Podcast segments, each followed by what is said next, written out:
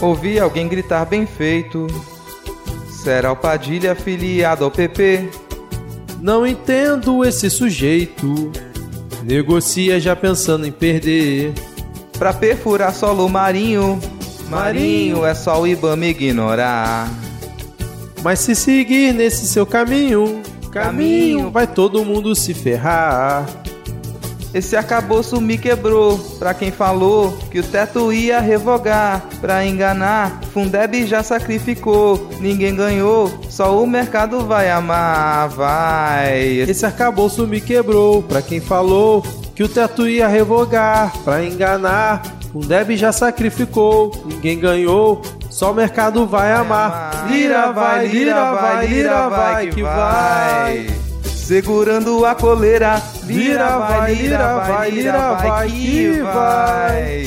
E o governo só besteira. Lira vai, lira vai, lira vai que vai. Segurando a coleira, Lira vai, lira vai, lira vai que vai. E o governo só besteira. Ouvi alguém gritar que é bem feito. Será que o Padilha é filiado ao PP? Não entendo esse sujeito. Negocia já pensando em perder. Pra perfurar solo que é Marinho. Marinho é só Ibama ignorar. Mas se seguir nesse caminho, caminho vai todo mundo se ferrar. Esse arcabouço me quebrou. Pra quem falou que o teto ia revogar, pra enganar, um Deb já sacrificou. Ninguém ganhou, só o mercado vai amar. Lira vai. Ai, esse arcabouço me quebrou. Pra quem falou que o teto ia revogar, pra enganar, Fundeb já sacrificou. Ninguém ganhou, só o mercado vai amar. Lira vai, lira vai, lira vai que vai. Segurando a coleira. Lira vai, lira vai, lira vai que vai. E o governo só besteira. Lira vai, lira vai, lira vai que vai. Segurando a coleira. Lira vai, lira vai, lira vai que vai. E o governo só besteira. Lira vai, lira vai, lira vai que vai. Segurando a coleira. Lira vai, lira vai, lira vai que vai.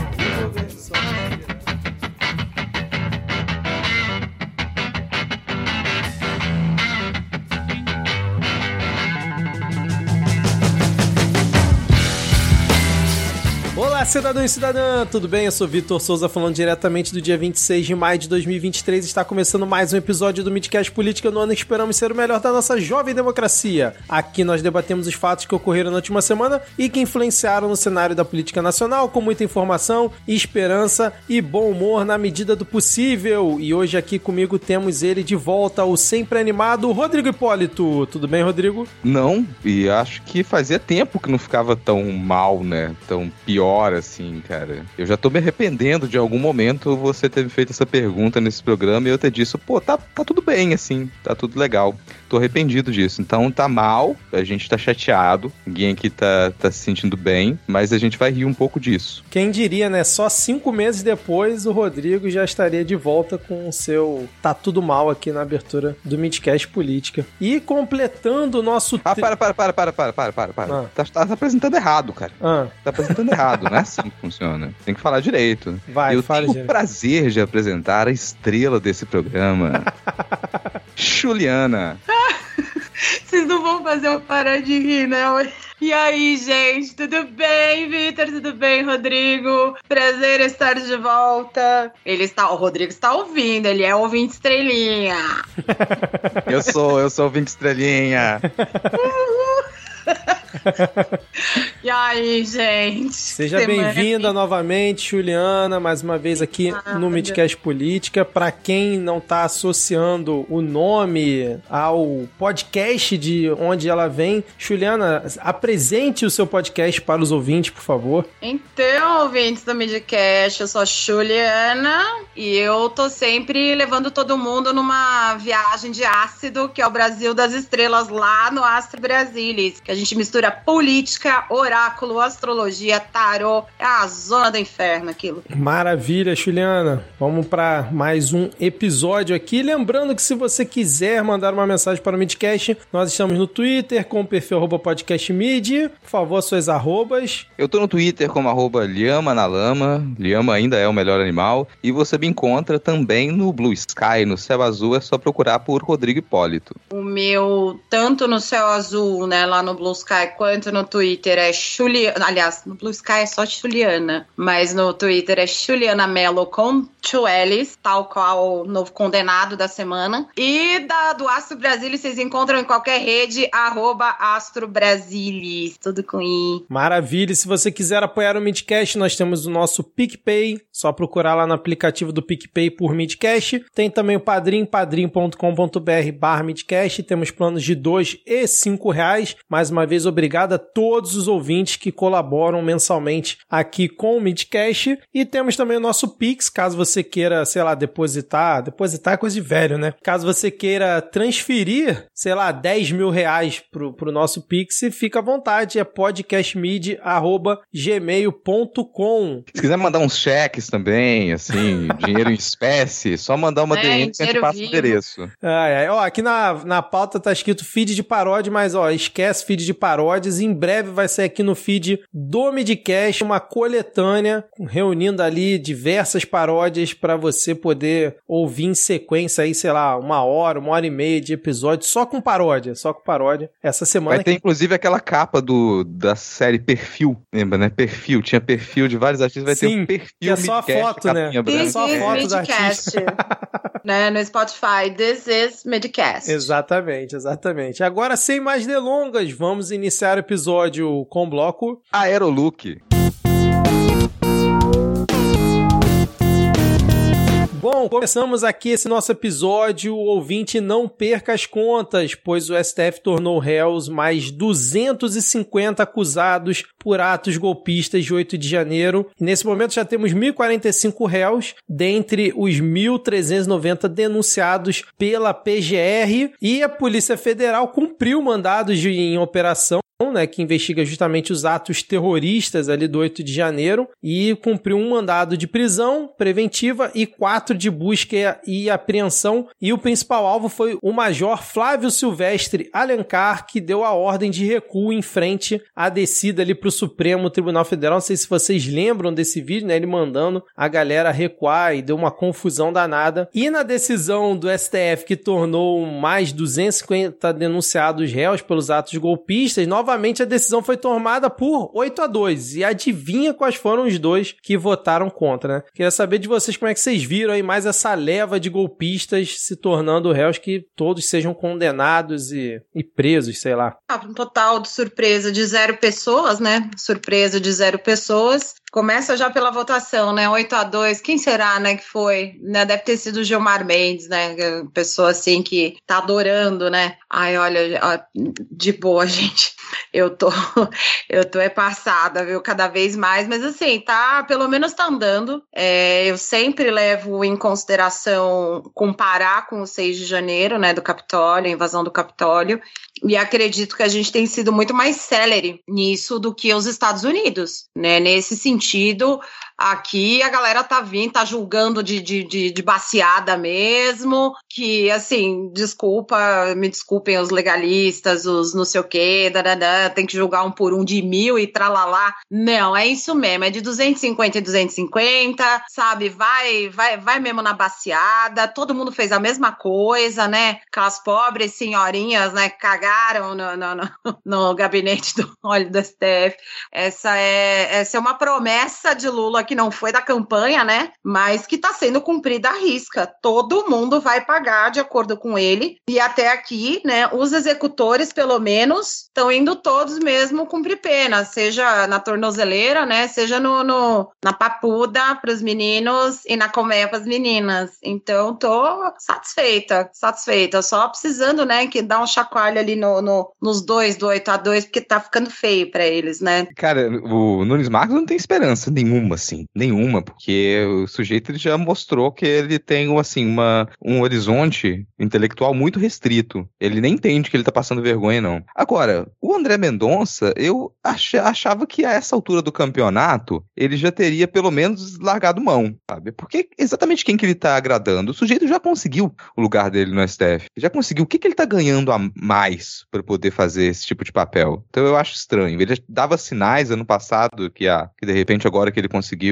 a vaga dele, ele não ia ficar passando tanto pano assim, mas tá indo num caminho meio, meio esquisito. Eu não consigo entender. O Nunes Marcos, pra mim, ele é só um, otário mesmo que caiu de lá por. calhou na vida dele dele cair no STF. Agora, o André Mendonça, ele me parecia menos tapado, um pouco mais esperto. Inteligente é um exagero. Isso que você comentou até de a galera legalista, né? Pô, nem chega a passar por mim, felizmente. Porque, honest, assim, honestamente, foda-se, né, cara? A galera quer lidar como se a gente tivesse em um estado de normalidade. A gente tem invasão dos prédios dos três poderes, a destruição do patrimônio público, tentativa explícita de golpe com policiais militares e com a participação muito estranha do exército, que vai e não vai. E a galera quer lidar como se tudo tivesse funcionando, assim, nos trinques, né? Tá tudo brilhando e a gente pode só confiar nos caminhos normais da justiça, que nos últimos anos certamente nos provou que é confiável, que a gente pode levar a sério as decisões de todos os tipos de juízes, dadas de forma super imparcial. Então vamos seguir os trâmites normais, vamos confiar neles sim. Porque, no fim das contas, sim, se a gente fosse pensar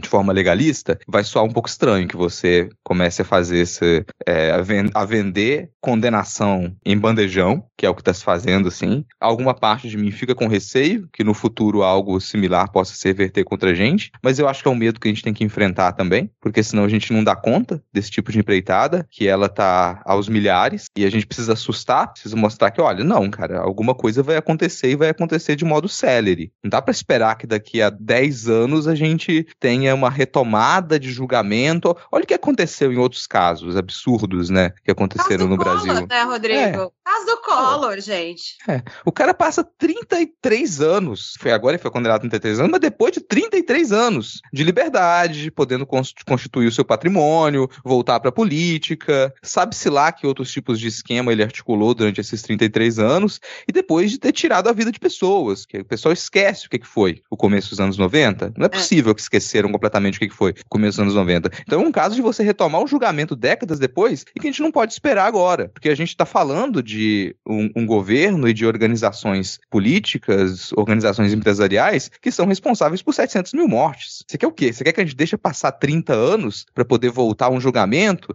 Aí esse pessoal já envelheceu, já se aposentou, teve uma vida tranquila, viajou para Europa, passeou, tá lá sem pagar o imposto do, do seu iate, porque iate não paga imposto, viajando de jatinho. Aí quando tiver lá, que já nem, já nem tá com a cabeça no lugar, tá com seus 80 e poucos anos, ah, vamos condenar esse pessoal agora. E aí, ah, não pode mais condenar porque é desumano. Agora vamos recorrer aos direitos humanos e não pode levar o idoso pra cadeia. Tá quase nesse, tá quase nesse, nesse pique, né, inclusive, com, com o Collor, porque ele também já passou da idade. Teve a história do Maluf, são, são várias as histórias nesse sentido, né, que a gente espera anos por algo acontecer e, e só depois. Eu tô achando tudo muito célere nesse sentido. Fico, eu, eu realmente tô, tô folgando em saber. Não, não tô muito nessa tua praia de, de ficar preocupado, porque eu acho que a gente tá falando de um caso muito explícito. Tá, todo mundo assistiu, né? Então não dá para colocar naquele casco, né, que todo mundo tá colocando ali dos extremistas de as senhorinhas, né, gente, gente de bem, cidadão de bem. Cidadão de bem tava em casa dia 8, né? Tinha mais o que fazer, tinha lote para carpir, louça para lavar, né, série da Netflix para assistir, enfim, qualquer, sabe? Tinha outras coisas para fazer. É, e só para complementar aqui na reportagem do G1, né, falando sobre essa decisão do STF, mais essa decisão, diz aqui que os ministros analisam caso a caso, ou seja, a situação individual de cada acusado, avaliando se há indícios de participação nos crimes e até o momento a maioria dos ministros entendeu que há elementos que comprovam os delitos. Como eles estão fazendo isso? Como é que eles estão fazendo para analisar 250 julgamentos? Cara, Nunes Marques, juiz de alto rendimento. Exato. Então, assim, 300, é 300 processos alta por performance, dia. alta performance. É, mas é, segundo tá aqui,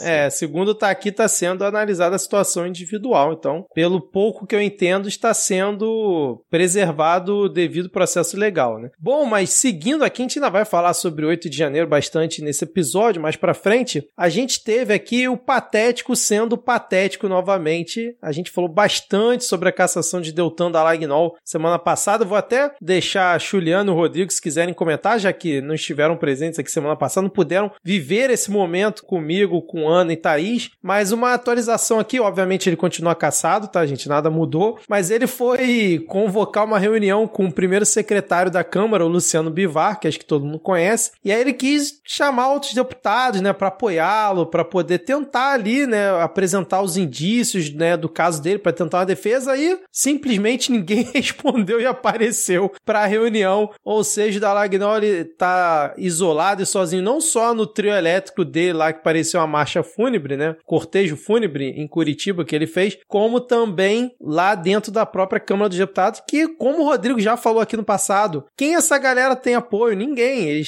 ele tá completamente sozinho, ninguém quer apoiar ele. E vamos ver agora se eles vão conseguir na tal manifestação que eles estão convocando, né? o MBL está convocando, e que tá maravilhoso, porque eles estão brigando com os bolsonaristas, os bolsonaristas brigando entre si, Carla Zambelli tendo que fazer vídeo, depois desfazer o que falou, tá uma maravilha, cara. Ó, eu não tenho auxílio dos oráculos, mas eu quero lembrar que a gente acertou, eu acertei. Quando essa galera foi eleita, a gente falou, olha, Teutan, Moro e uma outra galerinha aí, é difícil que sobrevive em Brasília, porque Brasília é uma selva, e esse pessoal é muito danoninho, cara. Eles não têm condição de sobreviver em Brasília. Eles, eles não são benquistos por ninguém. Eles passaram aí todo o seu tempo de campanha desarticulando a política, criminalizando a política. Quando foram para sair can candidatos, eles criaram rixas dentro dos partidos nos quais eles sairiam candidatos. Então, antes de entrar para política, eles já tentaram criminalizar a política e quando entraram, entraram fazendo inimizade. Não tem ninguém que gosta desse pessoal. Eu quero, quero foto do Deltan jantando sozinho no, em algum restaurante, como teve do Moro já na época até que ele, que ele era ministro, jantando sozinho com duas garrafas de vinho em cima da mesa. Isso aí vai me fazer feliz, assim, cara. Isso vai me fazer feliz. O Deltan, o, o cigarrinho do lado, assim, solto, solto, com o braço solto na cadeira, duas garrafas de vinho barato em cima da mesa, porque foi completamente abandonado. A festa de aniversário dele, cara, vai faltar gente. Vai fazer festa de aniversário, Caraca. vai estar lá os bolinhos, tudo, bolinho temático da Lava Jato, sabe? Ah, é, vai ter uma bolinha temática da Lava Jato, TRF4. TRF4. A, vela do TRF4 se acendendo e ele sozinho lá para apagar a vela do TRF4. Muito simbólico. Olha, é bem, é bem o que o Rodrigo falou. Primeiro que eu queria dizer, com meus amigos de Curitiba, sabendo, né, da, da... porque assim, é claro, né, temos que ser críticos ao governo, tarará, né, eu, aliás, eu hablo muito, depois acho que a gente vai falar disso mais pra frente, mas assim, os meus amigos de Curitiba me mandaram áudios do Deltan passando e total de zero pessoas reagindo, zero, fazia até eco, ninguém, e ele passou ali por algumas vizinhanças que são inclusive do gente, do gente up class, assim, sabe? Ele não foi ali no povão, porque se ele vai no povão é capaz dele tomar uns ovos na cara, uns tomates. Parece que não, mas a República de Curitiba também tem periferia, tá? Tem periferia, tem os piada periferia também. Mas assim, o Deltan, ele é, ele é, bem como o Rodrigo disse, ele fez tanta. É, é, ele e o Moro, né? Eles não é que eles tentaram criminalizar, eles criminalizaram a política. Se a gente quiser jogar de fato uma responsabilidade, assim, apontar o dedão assim na cara de quem foi o culpado por tudo que aconteceu neste país, inclusive pela eleição do Bolsonaro, eu apontaria muito fácil aquele PowerPoint do Deltan Dallagnol. Aquele dia, aquela cena, foi uma coisa assim que aquilo foi icônico, tanto que ele tá, ele tá pagando, né? Tá, tá devendo os Pix pro Lula, né? Acho que é 70 mil que ele está devendo para o Lula por causa do PowerPoint. Porque naquele PowerPoint, é, é, na verdade, os processos dele é, tinham a ver com triplex, tinham a ver lá com o sítio, não sei o quê. E ele fez um PowerPoint como se ele fosse né, um, o chefe de uma quadrilha. Né, né? Quer dizer, nenhuma acusação que realmente foi feita contra o Lula estava naquele PowerPoint. Não é à toa que Deltan está devendo um picles, né, pelo menos, para o Lula aí. E deve dever mais adiante. Então, assim, eu estou rindo à toa, porque, pelo menos o que eu sei também das minhas fontes, é que tanto Senado quanto Câmara não vão mexer um dedo, um dedo, uma palha para ajudar esses dois. O, o, Sérgio Moro, ele tá tentando fazer amigos, mas ali depois nós vamos falar da CPMI, depois eu falo dessas minhas impressões de red carpet da CPI, do golpe, mas assim, quando você vê TV Senado, assiste TV Câmara, que nem eu, né, que penso que isso é o Big Brother, né, as câmeras, né, uma TV Senado, a outra TV Câmara, outra TV Justiça, sou eu na vida vendo televisão. Então, assim, quando você vê ele circulando, ninguém nem olha pros dois, ninguém nem olha. Então, assim, não importa, ai, o União Brasil, o Podemos, o, o, o raio que me parta, ninguém quer ver esses caras pintados de ouro, ninguém. E eu tô achando engraçado que no, dentro do MBL, o Rodrigo não falou, mas eu falo, tem MBL e ex-MBL brigando. Eles estão em polvorosa na internet, não vai aparecer uma alma nesta porra. De novo vai ficar o Deltan.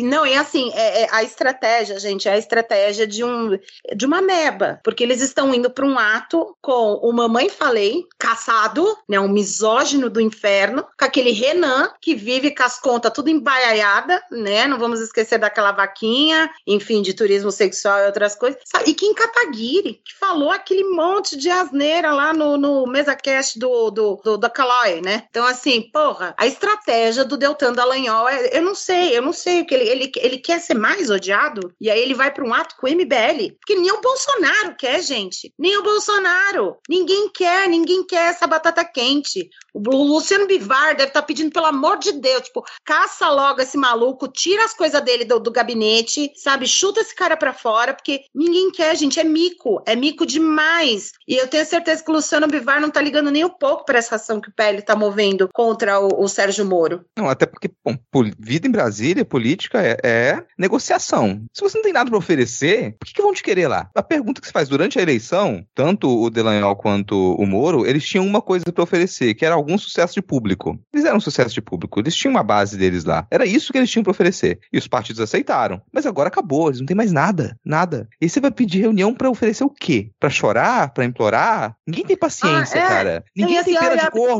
Ninguém tem pena de corno. Não, e é isso, tipo, ah, abre um precedente perigoso. Pra quem, cara, cara pálida? Porque o, teve uma senadora lá também que era juíza, né? Que foi, que foi caçada, ninguém nem tomou conhecimento. Então, assim, os lavajatistas, eles, eles vão ficar na mira o tempo todo. Não é, e não é como diz o Moro, né? Que fica revanchismo, revanchismo, quá, quá. Não, não é revanchismo. Quem tá fazendo revanchismo desde a hora que tomou posse foram os dois. Porque é um disco riscado do inferno. Eu tô aliviada. No dia que esse homem foi caçado, como você disse, Vitor, eu não tava aqui no, no, no episódio, mas eu quase soltei fogos. Eu, se eu tivesse fogos, eu gritei aqui de noite, eu falando, meu Deus, o parecer vai ser favorável. O Benedito vai me dar esse presente na vida. Eu não tinha mais esperança. Eu não tinha. Eu previ que eles não iam permanecer muito tempo e fiquei pensando comigo, mas como eles não vão permanecer muito tempo? Mas assim, né? As minhas cartas, aliás, previram isso. Bom, um já foi, faltou outro. Tem um negócio que me dá um, um riso interno, sempre que, que eu lembro, foi logo no começo do governo, uns meses atrás, essa galera falando que ia fazer o Ministério Paralelo. a gente vai fazer o Ministério Paralelo, cada um vai vigiar um ministro, e Moro e Delanhol lá na frente. Não, mas, ô Rodrigo, você não entendeu. Eles vão ter mais tempo agora, de casa, sem mandato, vão poder vigiar cada ministro que eles quiserem, vão poder é, conectar. Agora né? vão poder assistir TV é. Senado, Câmara. É, Imagina exato. o Delanhol todo dia vestindo seu terninho pra poder assistir TV Câmara. Ele não aceita que ele Numa perdeu. Numa TV ele bota TV Câmara, na outra TV Senado, aí na, na, depois ele vai botando menorzinho assim, cada comissão, né? Porque cada comissão transmite. É muito bom, cara, excelente. Bom, mas vocês falaram em negociação, né? E foi aprovada uma matéria na Câmara dos Deputados que teve muita negociação, aí não sei se foi bom ou ruim, que foi o novo arcabouço fiscal, ou como eu chamei no episódio passado, o teto de gastos gourmet do Haddad, que não é mais do Haddad, né? Porque a Câmara aprovou por 372 votos a favor e 108 contra. E aí eu vou ler aqui, antes de eu falar alguns detalhes, sobre como foi a votação de alguns partidos. Sete partidos votaram 100% a favor da proposta. Foi PT, PDT, PSB, PCdoB, Avante, Solidariedade e Cidadania. O Avante tem cinco, Solidariedade quatro, Cidadania três deputados, então não é muito lá relevante, né? Mas fica aí o registro. O Mais relevante que o novo. Sim, sim, claro. O PL tem seus 90 deputados, né, que participaram da votação, 30 votaram a favor e 60 contra.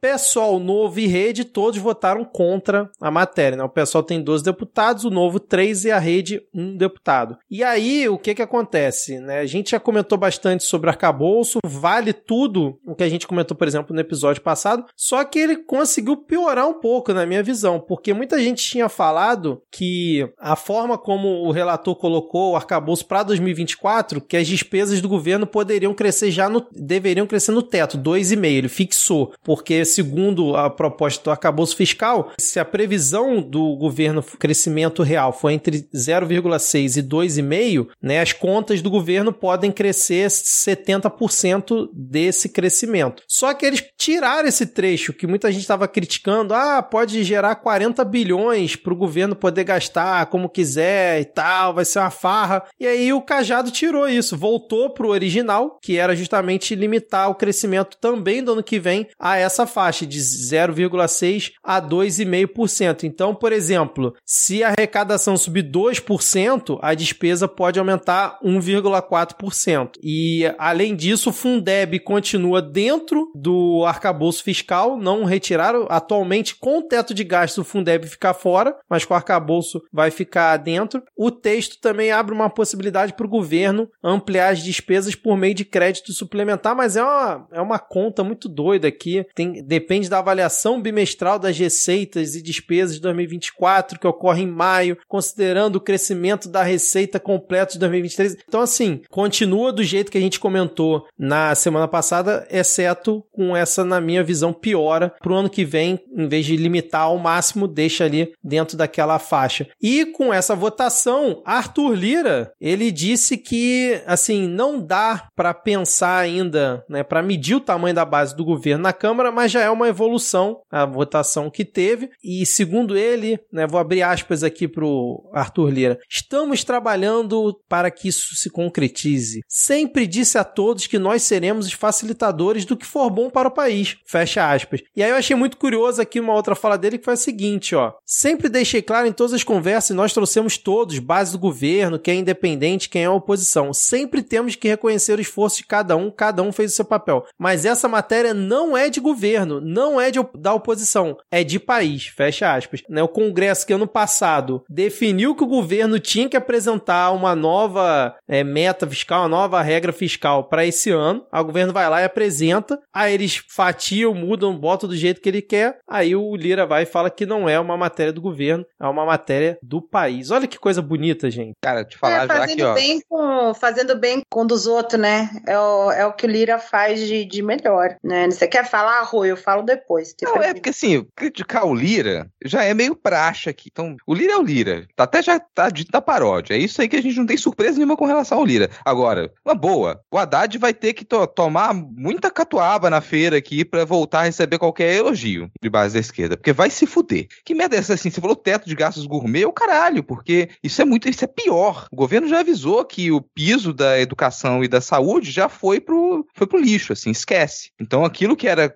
constitucional, que a gente imaginava esse crescimento de 100% junto com a receita, já foi. Então, daqui para frente, a gente já não consegue mais nem pensar no, no básico do investimento, em crescimento de investimento para saúde e para educação. Quer dizer, a gente reclamava disso lá com o teto de gastos, mas ainda tinha alguma margem. O teto de gastos, ele era uma porcaria. Completamente mal feito. Um negócio muito mal feito. Tanto que foi muito fácil de quebrar o teto de gastos durante esses seis anos aí, sempre que era necessário. Para o governo de direita, você quebrava quase o teto um de gastos. trilhão, quase um trilhão de rombo. O mesmo valor valor, mais ou menos, que se economizaria com a reforma da Previdência, que eles encheram tanto a paciência para aprovar. Pois é. Só que agora você tem um, o calabouço fiscal, que é uma coisa muito mais competente. E aí, eu estou falando isso como uma da tristeza. Eu sou um animal em sofrimento nesse momento. Todos os biólogos podem atestar. Cara, o, o calabouço fiscal, ele é, ele é muito mais rígido e bem estruturado ao ponto de você talvez não conseguir quebrar isso. Você não conseguir passar por cima dessa, dessa, dessa nova norma, como se fazia com o teto de gastos antes, quando era necessário. E sem contar que era muito fácil você passar por cima do teto de gastos quando era necessário para um governo de direita. Agora, você tentar fazer isso nesse governo, com essa suposta base do governo, base do governo é o cacete, porque a gente tem toda a base do centrão, a gente tem toda a base que ela está muito mais para a direita, em alguns casos para a extrema direita, como a gente vai comentar aqui, e que está se colocando como base do governo, que é uma coisa vexaminosa, o governo aceitar isso, falar ah, essa é a nossa base, a base completamente antipovo. Então a gente não tem a menor chance de, se necessário, a gente romper esse novo teto de gastos agora, porque ele está muito mais fechadinho.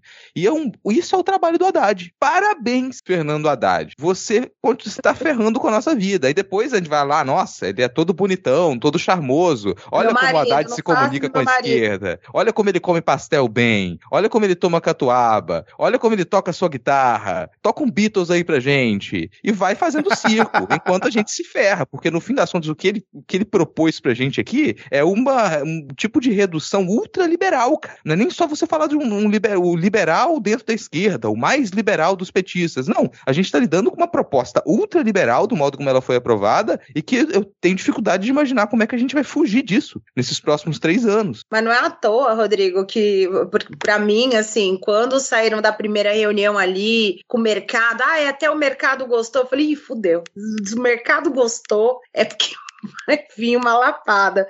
Mas eu queria, na verdade, fazer um comentário sobre outro ponto de vista, porque eu quero avisar vocês, ouvintes, e a vocês dois meninos, que eu sou completamente burra na área de economia. Eu vendo miçanga, leio tarô, né? Eu sou jornaleira de Twitter. Então, assim, eu não entendo caralhos dessa porra, né? Eu acredito em tudo que vocês falam, eu acredito que todo mundo fala do arcabouço fiscal, porque eu não manjo nada. Porém, o que eu queria ressaltar aqui é uma postura que vai ser útil pra gente na pauta mais adiante do pessoal. O pessoal votou contra. É, até aqui, desde o início do, do, da legislatura, acho que é o único partido que tem sido coerente com o que prega, o que acredita e o que promete para o seu eleitor. Então, esse é um arrependimento que eu não tenho como eleitora, porque sim, fiz, fiz o meu L lá. Eu votei em, em parlamentares do PSOL justamente por isso, porque eu queria testar o que, que eu vou sentir como eleitora nesse sentido. Então, assim, eles foram em cima daquilo que eles acreditam. Eles iam perder a votação, já sabia qual era a votação, vocês vão entender por que, que eu estou dizendo isso, mas existe a coisa do politicamente você marcar posição para o seu eleitor e para sua base. Então, o eleitor vai entender que ele perdeu, mas que pelo menos o partido que, no qual ele votou, né, com o qual ele se identifica, ele fez o trabalho dele, de marcar essa posição de fazer uma declaração para o seu eleitor: ó, estávamos aqui, votamos dessa forma, como a gente prometeu, como a gente vem prometendo. Mas é isso, eu queria só marcar essa parte da votação que me deixou. É, de novo, gente, é parte do jogo. Eu, não, eu realmente não consigo analisar acabou, pois sou burra, é, mas consigo enxergar nessa parte do jogo político, porque o pessoal podia ter feito, né? Tem toda a história com bolos, toda aquela história que a gente sabe, Prefeitura de São Paulo, né? Então o pessoal poderia muito bem, né, pelo bem, né, com todas as aspas, pelo bem dos seus acordos políticos com o PT, ir lá e fazer a maluca e votar, né, votar com a bolsa fiscal e tal, mas não, ficou ali firme, defendeu sua posição, era um caso perdido, né, uma matéria perdida, mas eles fizeram o certo, que foi lá e marcar posição independente disso. Então eles não prejudicaram o governo, né, porque afinal passou com larga maioria, é, e ao mesmo tempo fizeram a, a sua declaração ali para o eleitor. Então, isso é, eu acho que é, é, digno de elogio. É, eu concordo, mas eu acho que também no caso do PSOL, o preço já estava meio dado. Eu acho que fica mais fácil também você com uma bancada de 13 deputados. Não que seja um número desprezível, longe disso, mas você já sabendo que ia passar, você em bloco seguir realmente a, o que você pensa, né? Seguir o que você acredita e votar contra, acho que fica mais fácil do que, por exemplo, sei lá, a base do PT fazer isso também. Então. Mas é, eu concordo contigo. Disso, É em cima disso, é por isso mesmo, Vitor, que eu fiz essa observação. Porque a gente vai falar mais pra frente de outra pauta, certo? Certo, exatamente. Teve aí votação e liberação. E isso, é, que é eu o próximo absurdo. Foi... Exato, mas foi feito um voto contra, mas assim, de novo, é a forma como você se posiciona. Sim, não. Isso. Nesse, não, concordo contigo. O posicionamento pessoal foi exemplar e seguindo realmente o que eles sempre defenderam. Mas é porque eu só acho que assim, é um pouco também mais tranquilo para eles terem esse, essa flexibilidade para de, conseguir defender isso dentro do Congresso. Longe de mim, tô defendendo o deputado do PT, não, só para deixar aqui claro, muito pelo contrário. Mas assim, vamos, como Rodrigo, você foi perfeito. Teto de gasto gourmet não dá, a gente tem que inventar um outro nome. Calabouço também não dá, porque é o nome que o Sérgio Moro usa. E a Conja. E o Dudu Bananinha, Dudu também. É. Ele confunde, ele fala mas, de assim, calabouço, é... mas fala de arcabouço na CPI também. Vou roubar isso deles, foda-se eles. então tá bom. Então vamos de calabouço, eles, cara, porque é, realmente não tem direito a nada. Tudo nosso, nada deles.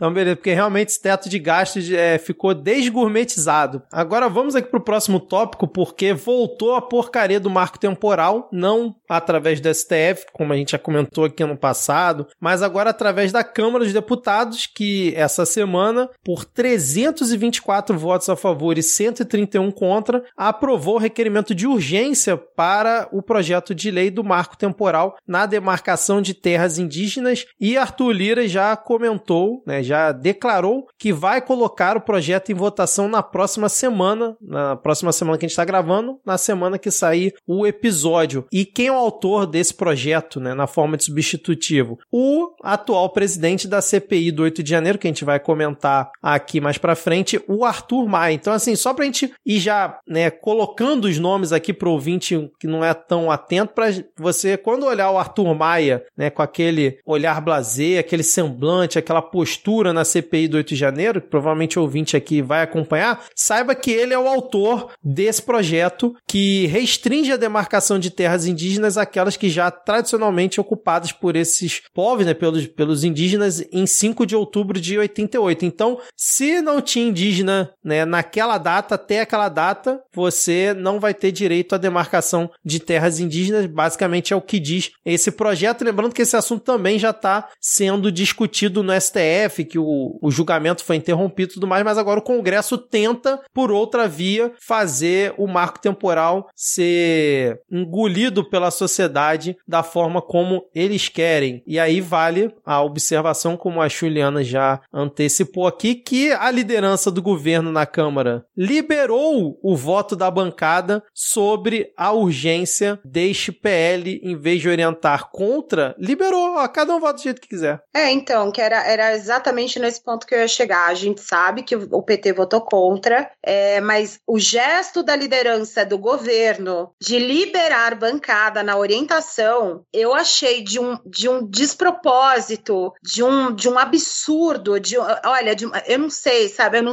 eu não encontro muito sem, sem xingar pra caralho aqui, entendeu? Então, assim, sem falar 18 palavrões, é, é, é, foi de uma, de uma infantilidade, com uma falta de, de, de pulso político, de, sabe?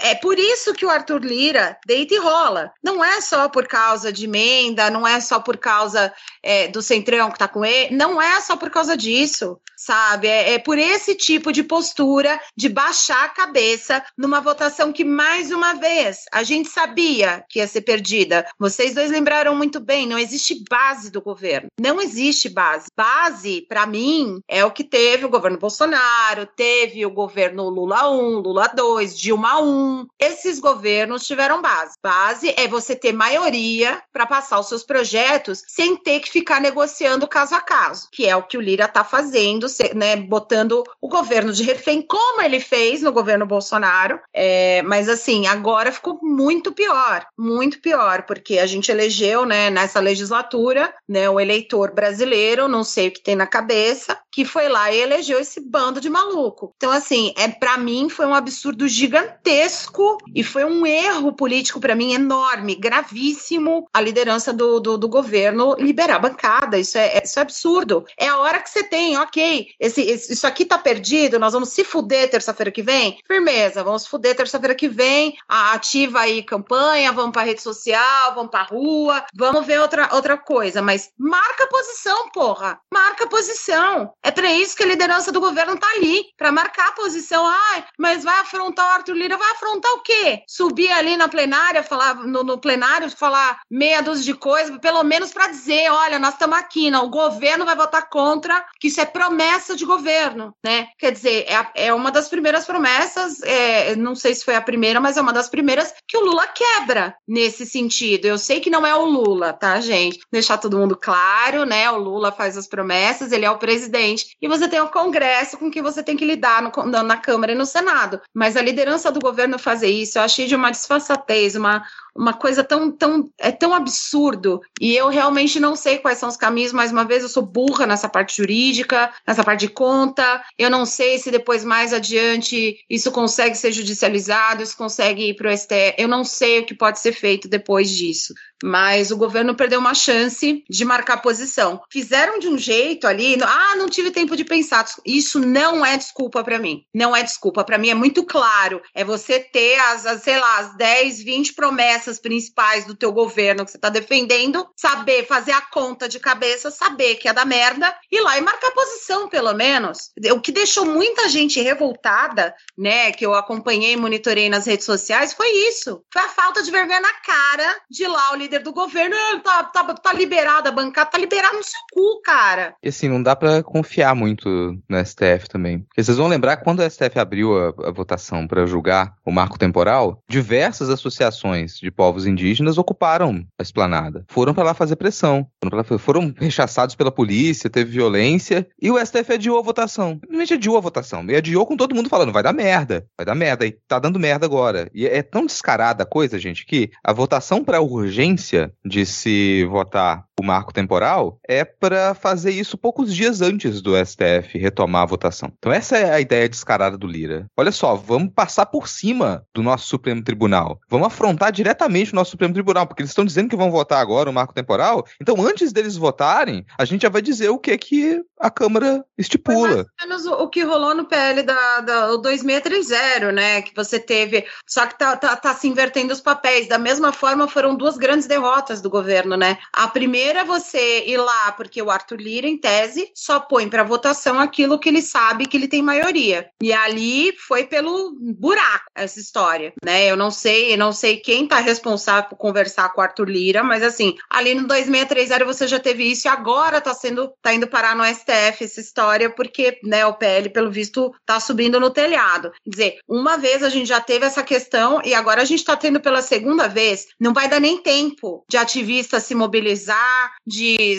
Eu sei que tem atos agora no fim de semana, né? É, que devem acontecer sobre essa questão do marco temporal, mas não dá tempo. Você não consegue conscientizar população para pressionar parlamentar para votar contra. O Arthur Lira passou a perna no governo, para mim, duas vezes e grandão, e grandão. Eu senti que isso foram duas humilhações horríveis. Nesse momento, o Arthur Lira manda em Brasília. E aí soa pra gente muito como uma reedição de de, Dilma 2, assim, sabe? Porque a gente tá completamente sequestrado, a gente não tem domínio de nenhuma pauta, e pautas importantíssimas como essa, porque se o governo tem alguma carta na manga para poder fazer articulação política agora e negociar, já passou da hora de colocar essas cartas na mesa, e não parece ter. Não acredito que tenha. Eu não acredito que tenha. Então vai votar o marco temporal, vai ser aprovado na Câmara, um desastre completo, porque não é só o absurdo de você passar a.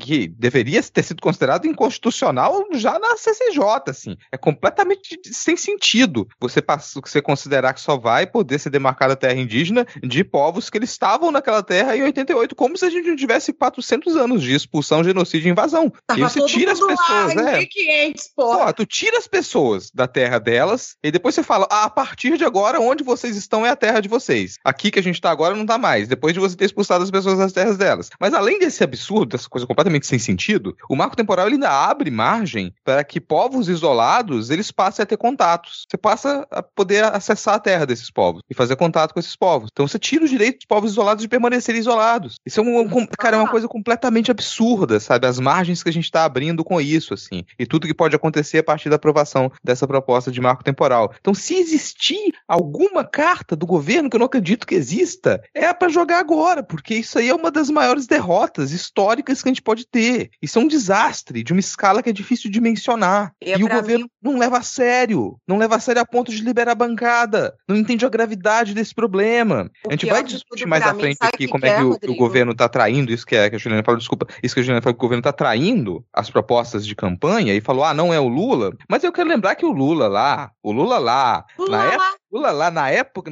quando ele tava para ser detido, quando ele foi preso, ele subiu no palanque e falou: porque agora eu sou uma ideia. Então, meu amigo, se agora você é uma ideia, dá para dizer sim que, tá, que o Lula tá descumprindo promessa. Porque o ser humano Lula pode não estar tá descumprindo a promessa com a canetada dele. Mas a ideia Lula, que é a ideia na qual a gente conseguiu se organizar, em torno da qual a gente conseguiu se organizar para poder derrubar o governo fascista, tirar o Bolsonaro, essa ideia de Lula na qual, pra qual a gente votou, ela tá traindo a gente. Traiu saiu com esse arcabouço fiscal, porque a proposta que a gente votou pro Lula, pra ideia Lula, era absolutamente contra o teto de gasto. Foi isso que ele falou pra gente na campanha. Foi isso que foi dito. O projeto que a gente tá votando é um projeto que ele é contra esse tipo de, de amarração. Ele é contra um teto de gastos que impeça o investimento público. E aí você chega e apresenta uma proposta do governo que piora a possibilidade de você fazer investimento público. Aí você vai na campanha você me diz que você vai estar tá vai tá em primeiro plano a pauta, as pautas pautas indígenas e a pauta ambiental. E agora chega a menos de seis meses do governo e, ao contrário, o governo libera a bancada, não é mais prioridade? O governo está em dúvida sobre qual é a melhor maneira de preservar a Amazônia? Como assim, sabe? Isso,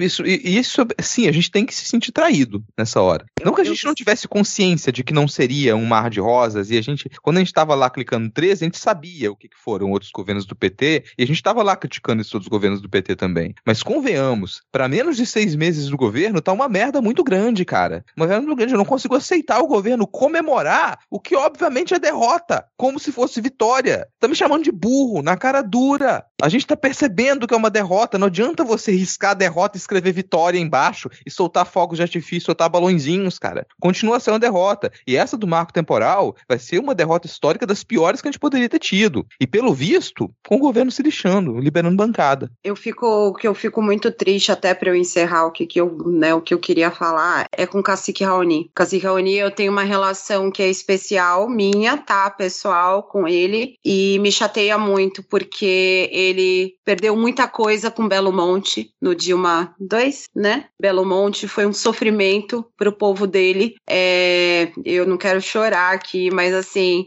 não é à toa que ele é, ele foi candidato ao Nobel da Paz, espero que ele seja de novo. Ele subiu o palanque com o Lula, né? No dia da posse, no dia 1 de janeiro. E agora ele tem que ver o cara com quem ele subiu a rampa, o governo. Vamos colocar assim pra gente não colocar só no Lula, né? Porque isso também, não, o Medcast vai ser cancelado. O Lula, né, o governo Lula com qual com quem ele subiu aquela rampa, tá dando outra punhalada nas costas dele. É a segunda punhalada que um governo de esquerda dá no, nas costas do Cacique Raoni. Cacique Raoni, daqui a pouco, faz um século. E eu vou falar, cara, eu torço pra depois ele fazer lá os xamanismo dele, porque olha, vou te falar, gente, é um negócio assim, eu, eu fico imaginando a cabeça desse homem. Se eu não me engano, ele falou essa semana na ONU, né? Mas assim, me chateia muito. Acho que é, ele, é, tomar duas punhaladas não tem terceira. Então vocês tenham certeza que Sônia Guajajara Guajajara tá engolindo, tá todo mundo engolindo nesse governo. É assim, a seco tá descendo o quadrado, tá voltando, descendo, porque isso que aconteceu é muito sério. E, e, e acho que o ícone disso tudo, que é o cacique Raoni, ele não tá só magoado, não. Ele deve estar tá muito, muito puto. E com toda a razão. Desculpa, gente. Eu tinha que falar do Raoni, porque o Raoni é um. Eu tenho relação com isso, sabe? Minha família, todo mundo na minha família tem uma relação muito forte com a tribo dele. E a gente gente fica muito chateado. Não, não tem que se desculpar não, Juliana, tá, tá corretíssima a indignação e acho que hoje, Rodrigo, finalmente os ouvintes entendem, né, quando a gente falava que a gente estava ansioso para poder criticar o governo do PT quando a gente estava naquela merda que era o governo Bolsonaro e a gente ainda vai ter mais coisa para falar aqui do governo do PT porque é isso, a realidade se impõe, né? Vou ser honesto, eu queria criticar com pautas menos importantes. Ah, sabe? sim, claro. A claro. ansiedade era pra Tá. criticar com pauta menos importante. É, sei a, gente, lá. a gente não esperava. De coisa Construção errada de ciclovia, sabe? Ah, falta de via férrea. Liberação pro centrão, assim, a mais do que a gente libera- queria. Isso, liberação de emenda aos montes pro Centrão. Queria estar falando, nossa, liberou dinheiro demais pro Centrão aqui, reclamando disso. Não com, com coisa desse nível, cara, porque isso aqui é muito triste. É você, assim, a gente às vezes sente, peraí, acabou o governo Bolsonaro? Será mesmo? Será? Tô na dúvida. Não sei mais, porque eu esperava uma coisa dessa dentro do governo Bolsonaro. Eu esperava a aprovação do marco temporal no governo Bolsonaro. Eu esperava ah, o governo lutando para poder perfurar campo de petróleo na foz do, do Rio Amazonas do governo Bolsonaro. Eu não esperava esse tipo de coisa num governo do PT. É, exatamente. E até por conta dessa deixa que o Rodrigo deu, eu já até mudei a ordem da pauta aqui, porque acho que a treta maior que a gente teve essa semana foi justamente essa questão da exploração de petróleo na foz do Rio Amazonas, porque a Petrobras tinha feito o pedido, né, de licença para poder fazer uma exploração, segundo eles, é, como é que é, furar um poço, poço teste ali, eu não sei tecnicamente como é que funciona. É uma plataforma de pesquisa. Isso, Você tem um campo de pesquisa que está mais ou menos a 175 quilômetros lá da fronteira, A verdade do é, cê- Iapoque lá, e ele tá a 500 e poucos quilômetros da, Da foz, foz. do Rio Amazonas. Então, assim, mas da costa mesmo, ele tá a uns 175 quilômetros, que é um campo de pesquisa. É, E, e que já fica, tem plataforma instalada lá. é da costa, inclusive, do Amapá, né? Que seria a mais próxima a esses 170 quilômetros. Então, a gente teve é, essa questão, né? Que foi até no final da semana passada, quando o Lula estava na viagem lá em Hiroshima para participar do G7. E aí rolou toda aquela confusão. O Lula falou que achava que não ia trazer problemas para a floresta, essa questão da, da exploração, que estava muito longe, mas que só ia saber quando voltasse pro, pro Brasil e avaliasse a situação, porque ele estava de longe e não tinha como dar uma opinião mais concreta, né? A pressão em cima da Marina foi muito grande, né? Já que o Ibama está embaixo do, do ministério dela. E aí rolou uma reunião comandada pelo Rui Costa. Olha aí, Rui Costa apareceu, cara, lá da, da Casa Civil, juntando ali Petrobras, é, meio ambiente, juntando é, vários integrantes do governo para discutir justamente o porquê que o Ibama negou essa licença para a Petrobras começar a fazer essa exploração. E a Marina disse o óbvio, que muitas vezes precisa ser dito. A negativa do Ibama exploração de petróleo na foz do Amazonas foi técnica e deve ser respeitada. E aí virou uma confusão. Todo mundo falou que a Marina ia sair do governo, rompeu com Lula, agora acabou, vão botar alguém do Centrão no lugar. No dia seguinte, a Marina, ela foi num evento junto com o Lula, ou dois dias depois, não sei, foi, abraçou o Lula, demonstrou apoio, tirou foto com ele, né? E agora o governo diz que vai, né, começar a se mexer, vai começar a tentar outras alternativas. O Lula já deu um indício que, não, é isso mesmo, se o Ibama falou, tá dito. E isso foi um dos motivos, né, que levou a treta do Randolph com a Marina, que a gente comentou rapidamente no, no episódio passado. Vocês querem que comente tudo ou vocês já querem falar da Ma- Marina agora? Não, não, não, não, vou falar agora, quero reclamar, porra. Então, não, porque Não, eu já ia vamos- emendar vamos com os outros assuntos, reclamação. mas vamos, vamos Depois separar. você fala, Tá vamos bom. separar os outros assuntos. Porque, Tá bom. assim, é merda demais. É merda demais. Jogar a merda tudo de uma vez vai entupir. é merda, muita merda. Então, então Tá, já muita começa merda. a espalhar aí, Uma Rodrigo. boa. Isso é- a pessoa, o pessoa- tem um negócio que a gente reclama desde o começo do Midcast, e que eu tenho, eu tenho um negócio que eu tenho nojo, é a esquerda desenvolvimentista. Ah, mas eu tenho um nojo da esquerda desenvolvimentista, sabe? Se assume de direita logo. Assume que o seu negócio é manda dinheiro, gosto de dinheiro, destrói planeta, abre fábrica, polui meio ambiente, quero ver chaminé, faz mais carro, por favor.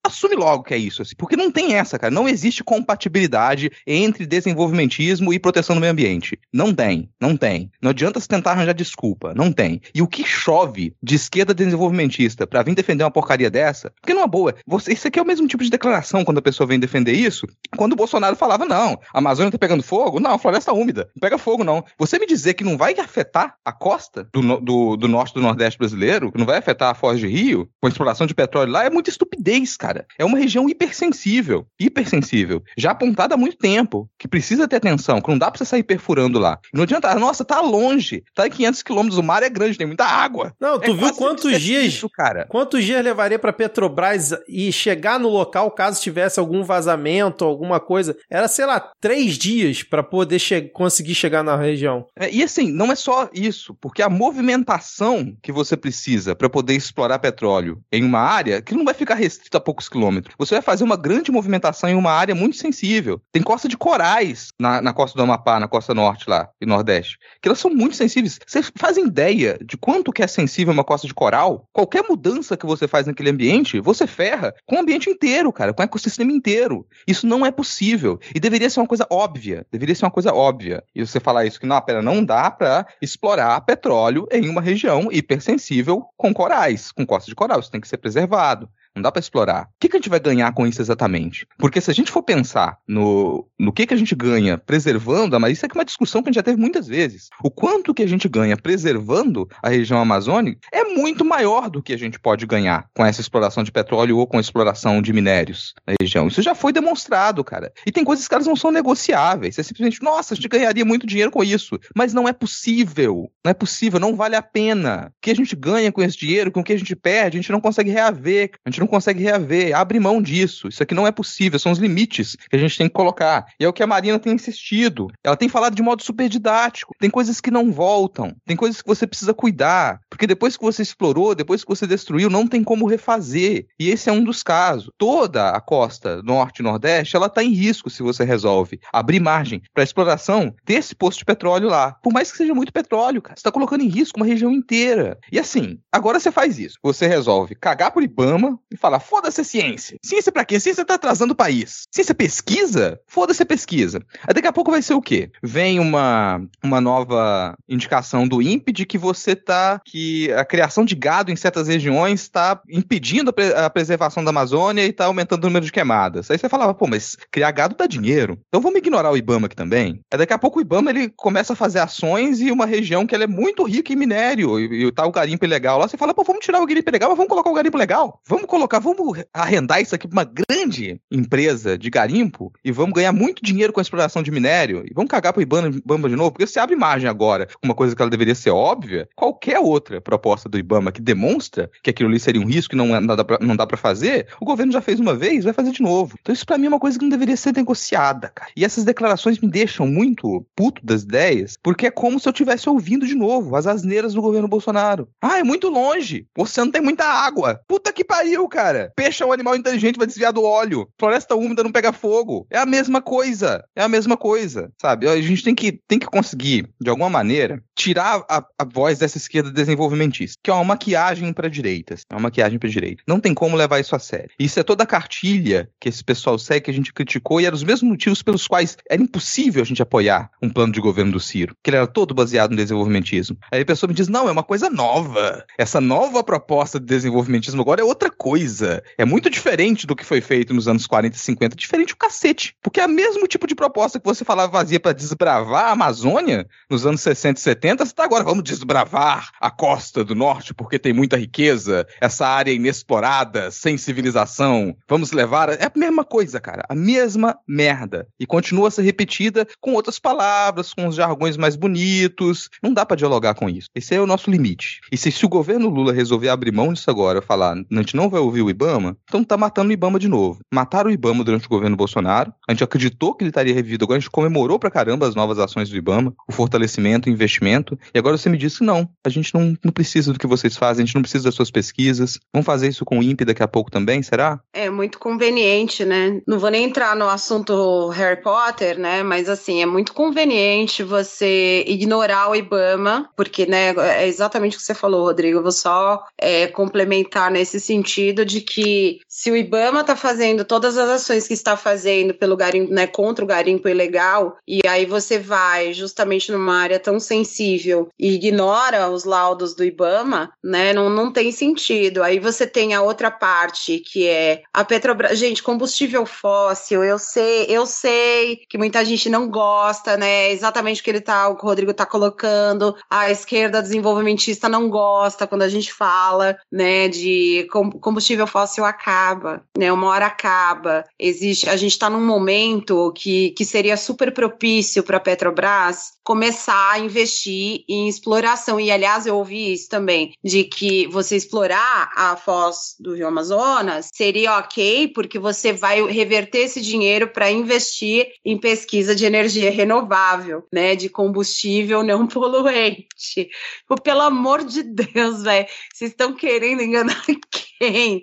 Sabe? Então, esse é um ponto, né? Então, assim, é, é ignorar o lado do Ibama, é, né? Vou ser conveniente, eu vou aplaudir de Ibama enquanto ele vai lá no garimpo ilegal, porque era uma pauta do governo Bolsonaro, e vou ignorar porque o Bolsonaro estava tentando rifar a Petrobras quando eu estou falando de exploração de petróleo. Então, esse é um ponto, né? Você está num momento que você pode sim começar a virar essa chave da Petrobras e, e ela virar mais à frente uma pioneira em exploração de energia sustentável. Esse é um ponto. Outro ponto é o Lula não pode rifar a Marina. A Marina, é, a gente tem visto, né, o Lula Lula, né, nosso presidente é Dr. Geraldo, basicamente. Que Lula estava em turnê mundial, né, mais que a Beyoncé. Então, assim, se Lula está viajando mais que a Beyoncé, Dr. G está por aqui, a gente sabe o motivo das viagens dele. Ele quer fechar acordos, né, bilaterais, multilaterais, quer botar o Brasil de novo do mapa da política internacional, né, tá se metendo lá no conflito de, de Rússia e Ucrânia, né, enfim, apesar de todas as escorregadas dele, eu vou deixar até isso de lado, que não é o foco do que a gente está comentando, mas assim, a Marina é um asset importantíssimo na política internacional do Lula. Então, se ele quer né, ser respeitado, é, colocar o Brasil de volta nesse mapa, a gente viu o quanto a Marina é importante para o resto do mundo. Você não pode perder, você não pode rifar a política ambiental da Marina, porque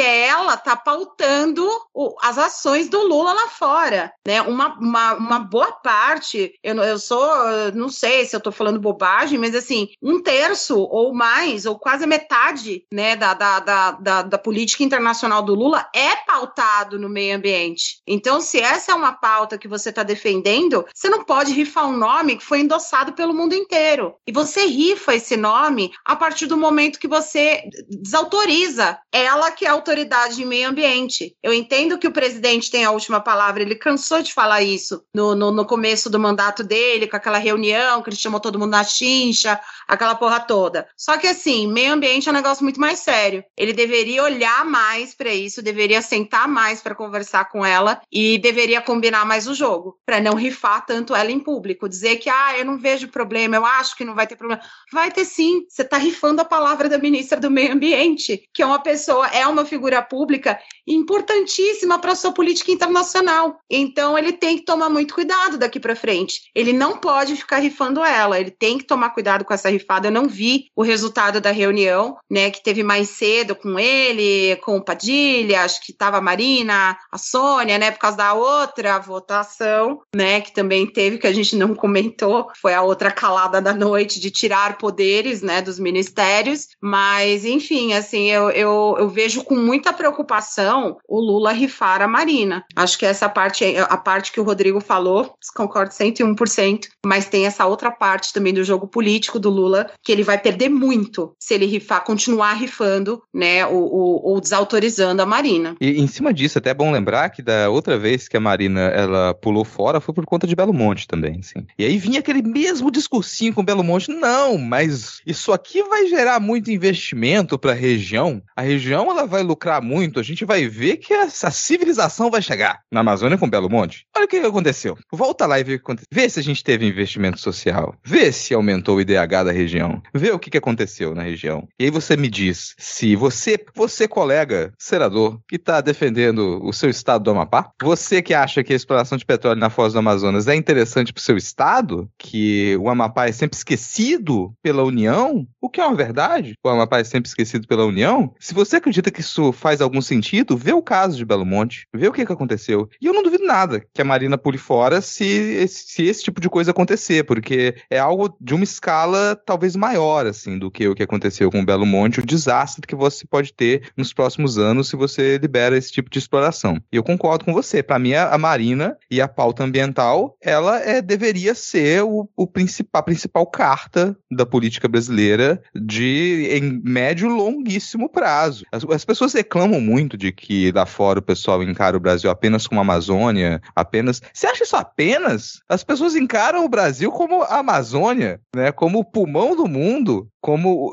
Sério, você acha isso pouco? Você acha isso pouco? Isso já deveria ser suficiente pra gente abraçar e falar: sim, nós somos os guardiões, os guardiões da floresta amazônica. Nós somos os guardiões e vamos fazer esse papel. E isso já seria suficiente pro Brasil ser um player gigantesco na política internacional, por ser o guardião da Amazônia. Você quer mais o quê? Se a gente insiste nessa pauta, aí sim o Brasil ele tem peso. Ele tem peso em todo tipo de votação, ele guia a política internacional pro meio ambiente, que é o principal hoje em dia. É o principal. Não tem governo governo de grande país em dia que não esteja é, acossado pela pauta ambiental. E o Brasil teria essa carta de maior poder na mão, de ser o guardião da floresta amazônica. E ao invés de lidar com isso, ao invés de insistir nisso falar, não, esse aqui é o nosso papel, é por isso que vocês têm que respeitar a gente, e a gente tem um grande poder de fala porque nós temos a Amazônia. Não. Aí a gente vai e embarca em outras disputas. A gente fala, não, a gente quer isso. Nós fomos sempre colonizados e agora a gente tem que ter o direito de destruir o mundo um pouquinho também. Como é isso faz algum sentido na sua cabeça?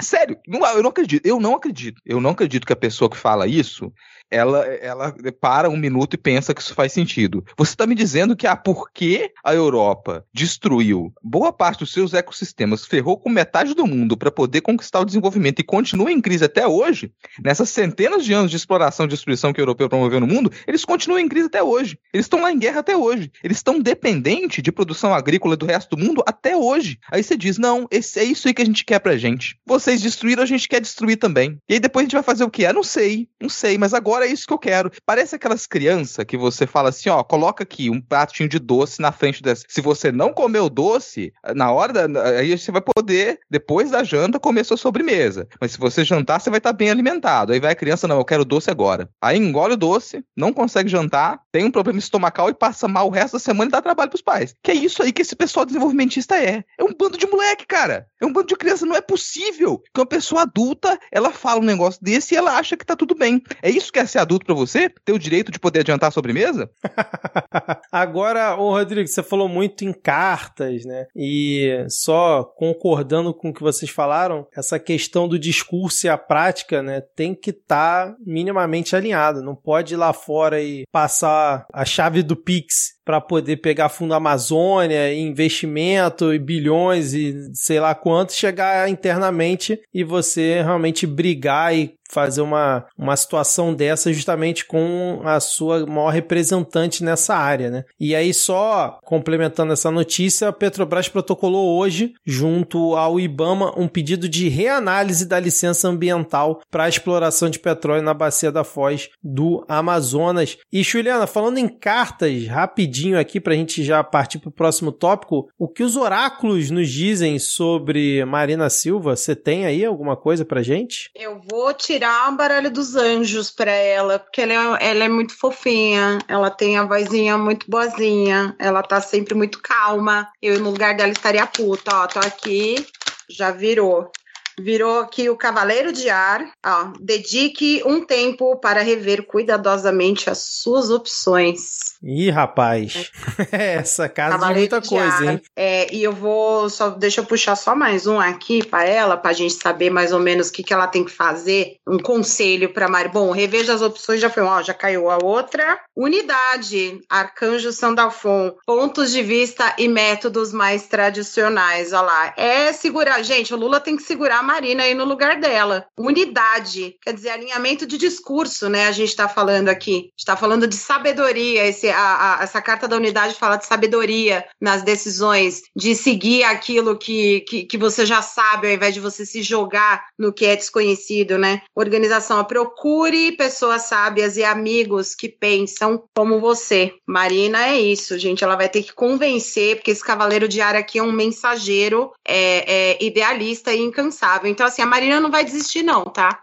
Ela não vai desistir e ela vai botar pressão no Lula aí, pra todo mundo ficar na mesma página. Tá achando divertido que, que a Juliana tá tirando as cartas e mostrando pra gente. Como se a gente tivesse a capacidade de, de entender tudo ali, ela tá mostrando pra gente aqui. Mas vocês viram que bonitinho? Esse baralho aqui Não, é muito muito bonito. bonito. Esse é bonito mesmo, é, concordo. Esse é bonito. Agora, seguindo, muito obrigado, Juliana. Agora, seguindo aqui a nossa pauta, Rodrigo e Juliana, precisamos falar sobre Menino Padilha. Menino Padilha tá, tá, A tá. gente precisa falar sobre ele. É, precisa porque a coisa ele tá meio complicada. A gente comentou semana passada, né, que o Lira tava ameaçando o governo com várias MPs que estão para vencer agora dia 1 de junho, e aí o Congresso, junto ali com, com o Lira, já tava dizendo, não, algumas a gente vai deixar vencer mesmo e outras a gente vai modificar. Uma delas, né, que acho que deve ser uma das principais, é a MP que reestrutura o governo, né, que no primeiro dia de governo, o Lula foi lá, assinou uma MP para reestruturar o governo do jeito que ele queria. E essa MP está sendo discutida na Câmara dos Deputados, e aí foi feito um. foi designado um relator para essa MP, que é o é, digníssimo, cadê aqui, ó? Isnaldo Bulhões, do MDB de Alagoas. Ele fez ali a sua proposta. E na sua proposta, ele sai fatiando várias estruturas que o governo montou, como, por exemplo, esvaziar o Ministério dos Povos Indígenas, né, sugerindo a transferência da estrutura responsável pela marcação de terras indígenas da pasta chefiada pela Guajajara para o Ministério da Justiça. Ele também propõe a retirada do cadastro ambiental rural do Ministério do Meio Ambiente para o Ministério da Gestão e da Inovação, que coincidentemente tem uma aliada do Centrão nessa pasta. Sugere também, por exemplo, tirar a Agência Nacional de Águas debaixo da pasta do Ministério do Meio Ambiente, né, da Marina, para o Ministério das Cidades, que olha só, tem outra pessoa ligada ao Centrão lá, é só coincidência, tá, gente? Tirar também o COAF debaixo do Ministério da Fazenda e voltar para o Banco Central, dentre outras alterações. E aí você pensa assim, não, pô, o cara tá fatiando o governo inteiro, né, mexendo na estrutura do governo, o governo vai ficar puto, vai ficar puto com isso, porque não é possível. Aí vai menino Padilha e elogia o relatório da MP que reestrutura o governo e dizendo que o nosso querido, o glorioso Isnaldo Bulhões Júnior fez um excelente trabalho. Tinha que ser um corno amigo do Arthur Lira, né, pra fazer isso. Não, Tinha aí que o PT no Senado, o perfil PT no Senado no Twitter, quando a comissão mista aprovou parecer favorável à MP, escreve assim: vitória e punho cerrado. Comissão mista acaba de aprovar parecer favorável à MP da organização ministerial do governo Lula. Câmara dos Deputados deve votar o texto amanhã. Aí depois eles tentaram corrigir, né, na sequência dizendo: "Não, queremos que toda a estrutura do governo Lula seja mantida tal qual foi planejado pelo presidente. A luta continua". E aí, meu amigo, aí depois o Flávio Dino disse que cabe constitucionalmente ao governo definir, né, as competências e definir a organização da administração federal. Aí depois o Padilha voltou atrás dizendo que o governo vai vetar qualquer medida de ataque ao Ministério do Meio Ambiente. Aí já estão falando que vão ao STF para impedir essa mudança. Mas, cara, foi inacreditável. Quando eu vi, eu, eu falei: não, não, alguém tá até fake news. O Padilha não elogiou a MP. Aí passa no Jornal Nacional ele elogiando a MP na frente do Palácio da Alvorada, elogiando o trabalho É, do eu- cara eu que ter- fatiou o governo. Não é possível, cara. Eu tô, os meninos estão me vendo aqui, viu, ouvinte? Eu tô parecendo Olavo de Carvalho, que eu tô fazendo uma homenagem, eu fumando um cigarro atrás do outro nesse podcast. Mas eu preciso dizer uma coisa pra vocês. O Astro Brasil não é uma merchan, tá? Necessariamente, mas o Astro Brasil, semana passada, o Rodrigo, que é bem ouvinte estrelinha, ele sabe.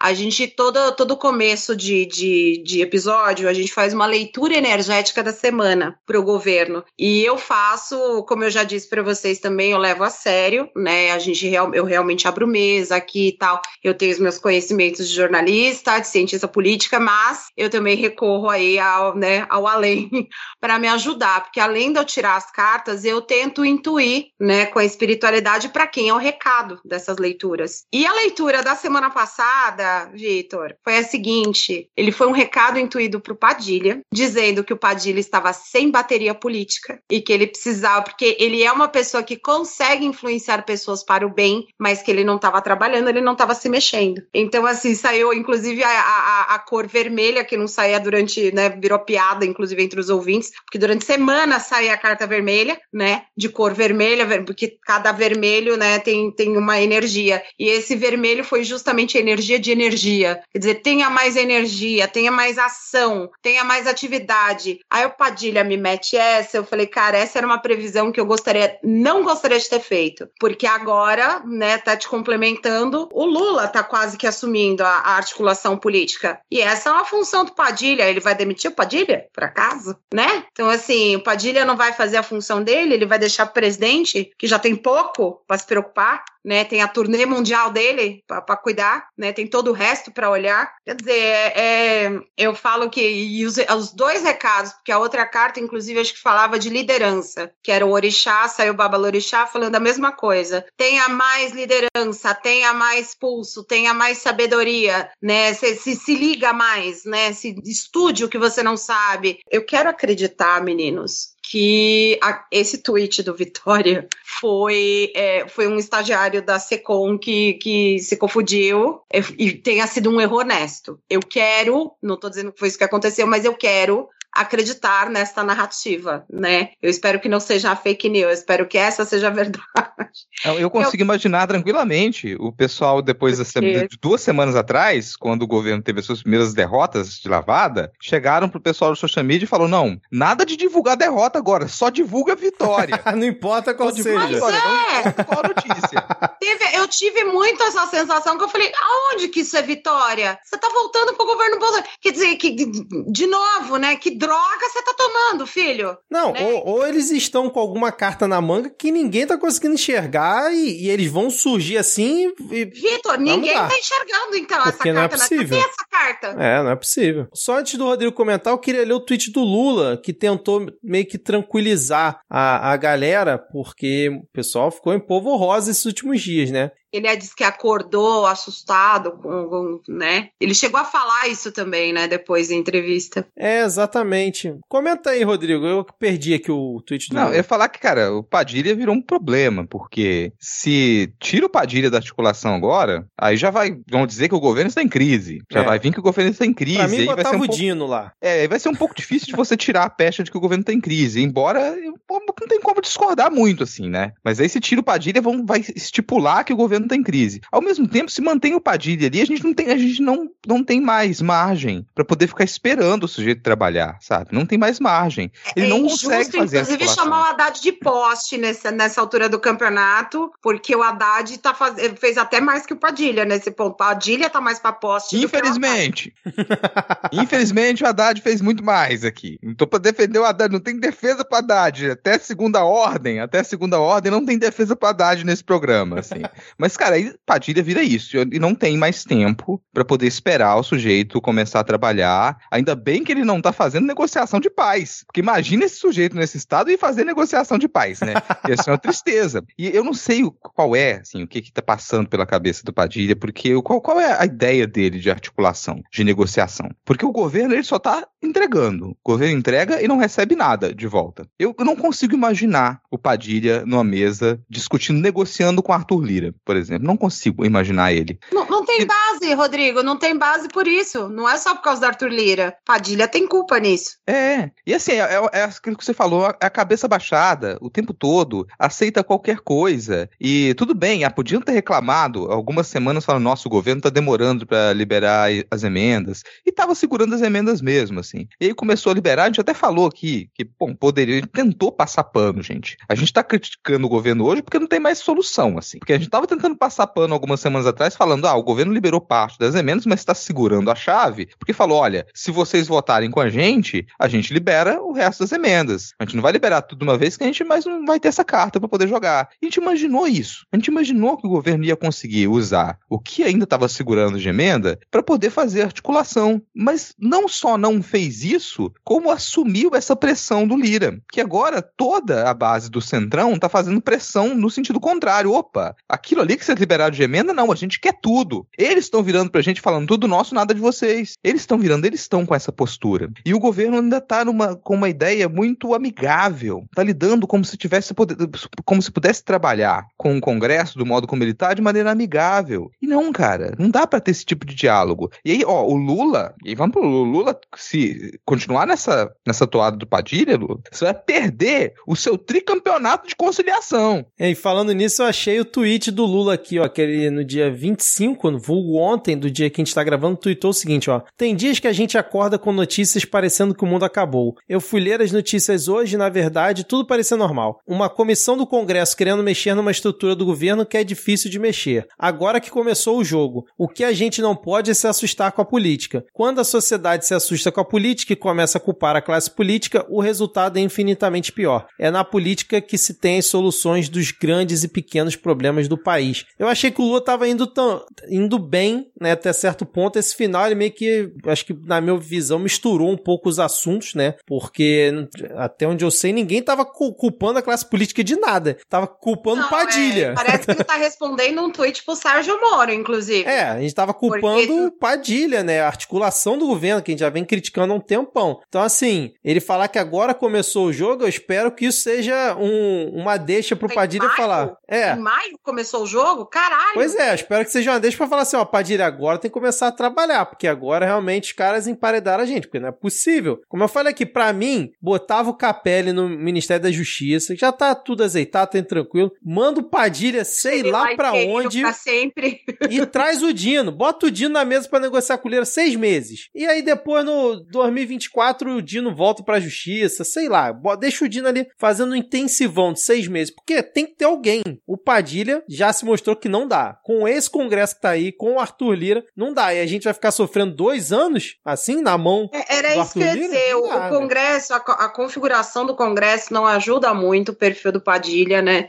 Ele não é um cara, ele, é, ele é um cara mais, mais, mais lento. Eu concordo com a minha própria leitura ali de que ele é um cara que convence as pessoas de maneira positiva, mas ele não tá usando esse poder. Ele, na verdade, eu sinto é, e nisso você tem razão, dos ministros que a gente tem hoje no governo Lula, os que são, os que conseguem ser reativos, e essa deveria ser a estratégia de toda a esplanada, né? É ser reativo com inteligência, né? A gente não tá aqui pedindo, pelo menos eu, eu não, não sei o Rodrigo, não sei você, Vitor, mas eu, como eleitora, eu não tô aqui pedindo pro Padilha ficar lacrando, pro Padilha ir lá confrontar. Eu não quero, eu, eu tenho esse medo, tá? Não, não sei se ele é real ou não, mas eu tenho um medo de isolamento, eu tenho um medo de, de, de uma dois, porque a gente tem que lembrar que no Congresso hoje né? Desde Eduardo Cunha, você tem essa essa mística que não é tão mística, porque a gente viu acontecer com Dilma e viu não acontecer com Bolsonaro, porque Dilma não tinha motivo para impeachment e não aconteceu com Temer. Ela,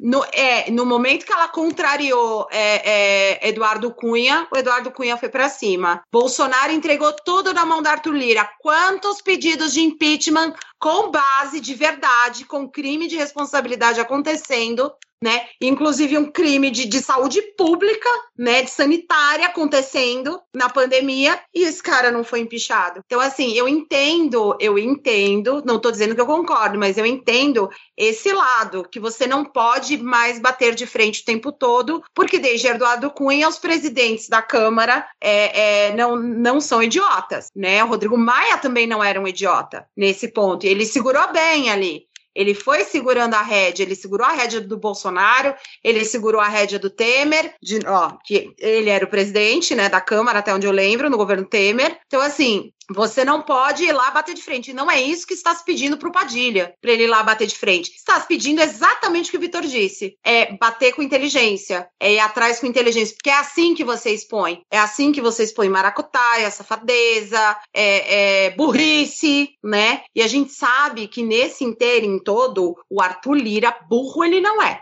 Então você tem que ir por outras vias. E os caras que hoje têm essa reatividade inteligente são a Marina, o Flávio Dino e o Silvio Luau. Eu não vejo outros ministros com essa é, é, esse preparo. A Sônia também, né? A Sônia Guajajara também, mais, mais combativa. Mas assim, você precisa disso. Né? A Aniele tá, tá, tá mais indo para esse lado, mas, de novo, é esse núcleo palaciano, digamos assim, né? Casa Civil, articulação política, né? Esse núcleo palaciano tá deixando demais a desejar nisso. Eles estão muito preocupados em lacrar, do mesmo jeito que o bolsonarismo estava, né? E pouco preocupados em justamente expor, porque daqui para frente a estratégia, inclusive para você ir minando o bolsonarismo aos poucos, inclusive no Congresso Nacional, Câmara e Senado, é você ir apontando essas coisas. Foi assim que Flávio Dino deu um banho. Ele devia ter, como disse a Leila esses dias, ele devia ter um programa de TV só dele, para dar fecho nos outros. Porque eu nem acredito que a intenção do Dino, ou do Silvio, ou da Sônia, ou da Maria, é dar fecho. Não é dar fecho. São pessoas realmente inteligentes, realmente preparadas. Você tem o Rui Costa com aquela cabeça esquentada dele, sabe? Então, assim, tá na hora de. Né, o Padilha é muito morto né? O Rui Costa muito agressivo você tem que ter esse meio termo. E o meio termo está nesses ministros que eu citei, eu acredito. É, e complemento muito técnico também a parte, que é não bater de frente. Bate na nuca, dá rasteira e depois estende a mão para ajudar a pessoa a levantar. Ai, ai. Bom, é, acho que não tem mais nada pra gente criticar aqui, Padilha, articulação política, a gente já tem que falar aqui de CPI, a gente tá já com uma, quase uma hora e quarenta de gravação. O, a gente tinha aqui na pauta também o Lula no G7, ele participou lá da, da reunião, sentou mesa junto com a galera. Teve a questão lá com o Zelensky, que a mídia fez isso um grande, a grande coisa. Teve o terrível editorialista do o Globo, não do Estadão, dizendo que o Lula teve um revés diplomático, ele voltou menor do que quando ele foi, enfim, só para não passar em branco que no último, no último episódio a gente não comentou sobre o Lula no G7, mas se vocês querem comentar algo, mas por mim já pode ir pro, pro último tópico, porque é um tópico muito importante que finalmente começou a CPI do golpe, a CPI dos atos golpistas, CPI do 8 de janeiro, e eu confesso que a primeira sessão foi um pouco melhor do que eu estava imaginando que seria. Né? O início foi bem confuso, eu quero ouvir vocês, mas foi, foi interessante. E aí a gente teve a formação da, da mesa, né? A gente teve a eleição do Arthur Maia, o deputado Arthur Maia como presidente da CPI. Tivemos como primeiro vice-presidente o Cid Gomes, que quando assumiu falou: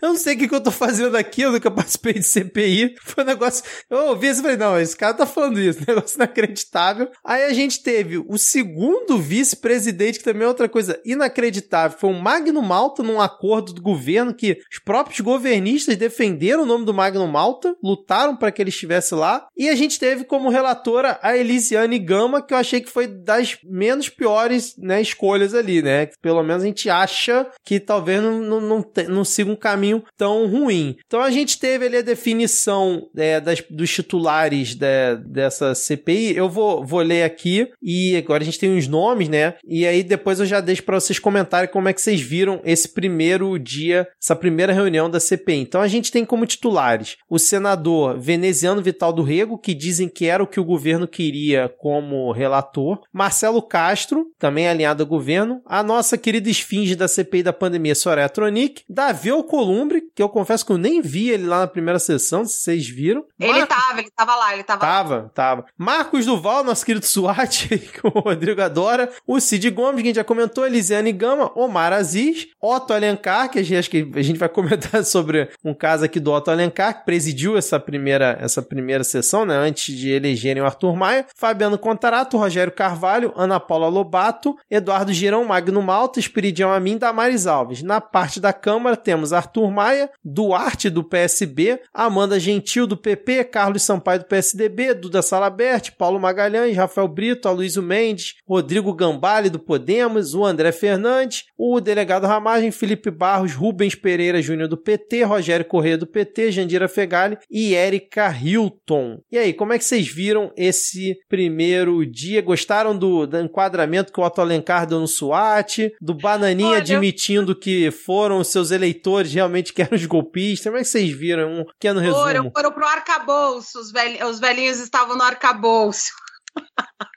Olha, eu tenho, eu tenho que dizer para vocês que esse red carpet foi sensacional. Porque para mim a sessão de, de estreia ela é um red carpet. É onde todo mundo mostra a cara e já mostra que veio. Então, assim, é, eu queria primeiro saudar aqui, senador Otto Alencar, é, pela, pela, pelo brilhante fecho. Isso aqui na delegacia, brabo pra caramba. É, tava sentindo falta da voz de trovão do Omar Aziz, que você só escutava ele no fundo. É, presidente, presidente! Ele era o presidente, né, na CPI, na CPI da Covid. Agora, assim, vários. Tem várias camadas essa sessão, né, Vitor? É, eu não sei se dá para a gente chegar em todas. Acredito que o Rodrigo vai ajudar aqui, com certeza, você também. Mas, assim, é, Marcos Duval, né? O que dizer de Marcos Duval, que eu acho que é o nosso, nosso grande alívio cômico é, dessa temporada, né? De, de reality, né? Do, do, da Câmara e do Senado. Vai ser sensacional. Queria dizer para os ouvintes: quem nunca assistiu uma CPMI é, e achou que a CPI já era uma feira livre, vocês não sabem que é uma CPMI. Então vai ser um pouco enfadonho para algumas pessoas. Vai ter muito, muito intervalo de xixi. Já aviso vocês: xixi, pegar uma água, tomar um café. Marcos Duval ele tá lá. Eu, eu não entendi por que, ele tá lá, eu vou ser bem honesta, porque é, é, é, eu gostei do fecho do Otto, porque no meio do fecho, se vocês lembram da sessão, se vocês assistirem ela inteira, é, as pessoas estavam gritando. Tipo, esse cara cometeu todos os crimes do começo do ano pra cá, né? E continua lá mentindo. Eu acredito, às vezes, que o Marcos Duval tenha algum desarranjo mental. Eu não tô sendo capacitista aqui, eu tô falando muito sério, gente. É porque safadeza safadeza é uma coisa, mas ele tem um jeitão de, de, de pessoa com desarranjo mental querendo ser vilão, sabe? Aquele vídeo do pessoal pegando ele, ah, eu tentei, não sei o que, o Alexandre de Moraes, Agora eles estão pedindo a prisão do Dino já, né? Ele já pediu a prisão do Dino, do Alexandre. O Marcos Duval, ele vai ser o alívio cômico dessa história, vocês tenham certeza. O senador Heinz estava num cantinho, não abriu a boca, passada que ele não abriu a boca a sessão inteira. Queria ressaltar, né, a presença do nosso glorioso André Fernandes, o, o autor do requerimento, muito chateada que Soraya Tronic fez o requerimento da CPI, né? E ela virou CPMI be graças ao golpista do André Fernandes. É, temos que fazer o destaque muito justo para a Erika Hilton e o Aerolook, né? Esse foi um momento glorioso também dessa sessão de abertura, gostei muito. É, Erika já também mostrou a que veio. Eu acho que essa renovação nesse sentido da esquerda, a gente pode, porque a gente também tem que destacar a ausência do André Janones, que não participa da CPMI, apesar das campanhas inúmeras, né, do, do, do, nas redes sociais sociais, né? Janones eu autorizo, Janones na CPMI, né? O Brasil está comigo. E, mas assim, você tem ali Duda Salaber, Erika Hilton e alguns outros parlamentares da esquerda, tanto na Câmara como no Senado, é, que não estão ali fazendo volume, não. Eles são de uma tropa de choque. Eu acredito que vários deles ali estão bem preparados. Quero dizer para vocês que o governo está vindo para bater com força. Esse eu acho que foi o grande tiro no pé da extrema direita, no sentido de que eles blefaram, né? Está para a gente é muito óbvio, mas é bom para às vezes tem alguma tia do Zap que está escutando com o sobrinho, né? Tem alguém, né, um pai do Zap que está por aí ouvindo também com o filho, com a filha, é o midcast, então é importante dizer isso. Foi um blefe, né? Eu gostei muito de uma fala do Otávio Guedes que ele disse que é, é como você você assaltar um banco e depois o assaltante querer abrir inquérito para investigar o vigia. É exatamente isso que, que, que aconteceu. Isso foi um blefe, assim, de proporções homéricas. Eles quiseram o palco, né? É óbvio, a extrema-direita agora, apesar de hoje ser uma, é, como é que fala, um grupo muito coeso e muito forte na Câmara, principalmente, eles precisam de algum palco, porque nas sessões da Câmara, quem acompanha, eles basicamente estão trocando nome de rua, é, eles estão criando dia do não sei o quê, eles não têm pauta, eles não têm projeto, eles não têm palco. Nicolas Ferreira fez uma fala medonha, medonha, né? Ele comparou a, a invasão da Praça dos Três Poderes, quebraram o local de trabalho dele parlamentar, esse é o nível de desrespeito do Nicolas Ferreira, com os petistas na porta da Polícia Federal enquanto Lula estava preso 580 dias. Ele diz que isso é muito pior. Você tá lá para saudar uma pessoa que foi condenada. É muito pior você ficar na, é, é, porque eu não sei, Vitor, me corrija se eu estiver errada, mas por acaso os, o pessoal que estava ali na porta fazendo vigília pro Lula, eles tentaram invadir a, onde o Lula estava preso, cagaram na, na, na, na, mesa do diretor do, do, do, complexo. Teve alguma coisa nesse sentido? Arrancaram a porta da cela do Lula? Não, em é, nenhum eu momento. Não entendi. Em nenhum momento. É, ah, então tá bom, ainda bem, porque eu achei que eu tava ficando louca. Então, assim. ah, mas é um eles nível... davam bom dia. Poxa. É, não bom é. Dia, que é, é coisa mais agressiva do coisa que dar bom dia. Violentíssima. Violentíssima. Então, assim, é, é, essa narrativa, eu odeio falar essa palavra, gente, mas é verdade. A narrativa de que eram senhorinhas que estão com tornozeleira, que vão perder o resto de suas vidas presas em casa. Direitos humanos. Direitos humanos. Gente, Eduardo Bolsonaro falou em direito de absorvente. Foi muito menu degustação do que a gente vai ver da extrema-direita, extremamente despreparada, burra, rasa, tosca, e o pessoal da esquerda, que vocês podem esperar. Esse spoiler eu dou para vocês, de acordo com as minhas fontes. Tá vindo pra tratorar de um jeito, vocês vão ver só. Vocês é, vão ver ainda, só. ainda teve aquele deputado também, bolsonarista, o cara chegou de camiseta e o calça jeans.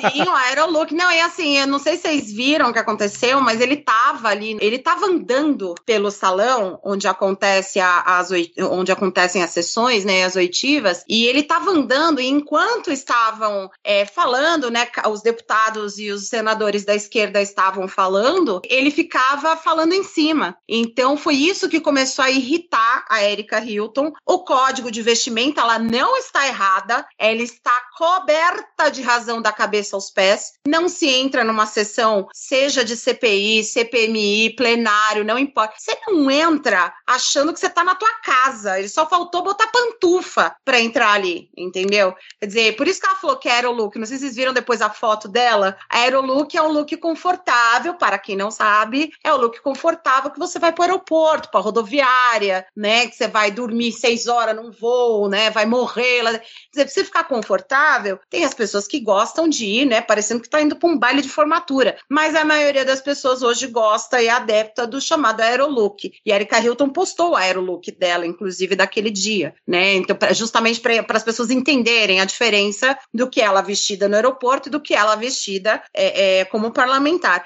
Assim, também queria dizer que a escolha de Elisiane Gama foi a única acertada, né, dessa mesa, né? Isso é muito importante a gente ressaltar. Passada, com, eu não entendi o que o Cid Gomes estava fazendo lá. Eu não, eu fiquei tão perdida nem quanto ele. ele. É, nem ele. Tão perdida quanto ele. Tão per... Mas o Cid Gomes, acho que com o decorrer da CPMI, o Cid Gomes talvez se prove útil, né? Porque ele é bom também de. de ele, ele é trovãozinho, né? Ele é bom de garganta. Ele é Vai bom levar um quadro branco lá, uma lousa. O Cid Gomes é o cara que, se o Marcos Duval encostar num depoente, o Cid Gomes ele arranca aqueles bigode do Duval um por um no dente.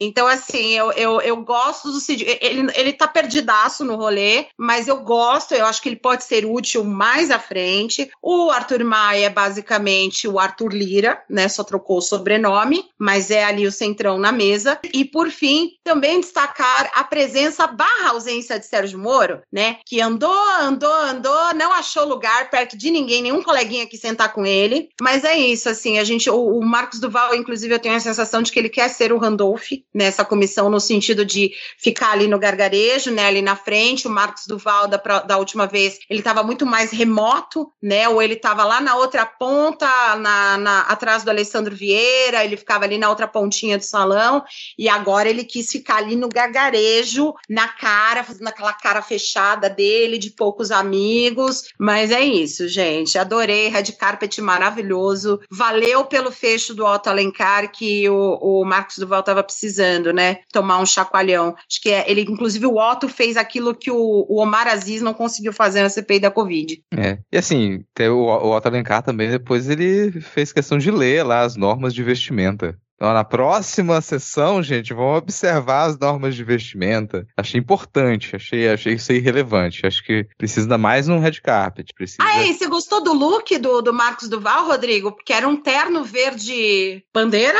né? Verde patriota escuro, junto com a gravata de espelho. E vai, ele vai servir mais. Eu vou dizer que ele vai servir mais. E aí vem essa, assim, infelizmente, tanto ele quanto o Magno Malta é o que o meu estado enviou para Brasília, assim. Não peço desculpa porque outros estados também enviaram personagens compatíveis, então não vou me desculpar, mas foi isso aí que a gente enviou. E eles são personagens antagônicos, tá, gente? Falar assim, Magno Malta e, e Marquinhos da Inteligência, eles são personagens antagônicos. E isso ajuda a entender se é possível entender o Marcos Duval. Porque se o Magno Malta, ele é um safo da política, uma pessoa que foi papagaio de pirata de todos os governos, todos os governos ele estava lá, ele estava na base do governo do PT também. Vai lá pegar a Ele declaração do que Lula, ele é ele estava lá. todo mundo. Ele é Ele amigo de todo, todo mundo. mundo. Ele é conhece todo mesmo. Ele tá há muito tempo na política. Ele consegue transitar em todos os meios. Contrário a isso, o oposto a isso é o Marcos Duval, que não tem tradição política nenhuma. Não tem tradição política nenhuma. Ele se elegeu nessas últimas ondas ultraconservadoras, veio junto com o bolsonarismo, e ele ainda tá construindo o seu personagem político. E o personagem que, que calhou a ele construir nesses últimos meses é o completo caos. É o sujeito que ele tá lá pra conturbar. Junte a isso o fato dele ser um mitômano. Ele não consegue parar de contar mentira. A vida dele é uma completa mentira, sabe? Ele, ele é o é, parlamentar brasileiro que tava lá na- nos Estados Unidos, né? Esqueci o nome dele agora. George Santos? Jorge Santos. O Marcos Isso. Duval, ele é compatível com o Jorge Santos, cara. Tudo na vida dele é uma mentira. Ele não é das, nunca foi do SWAT,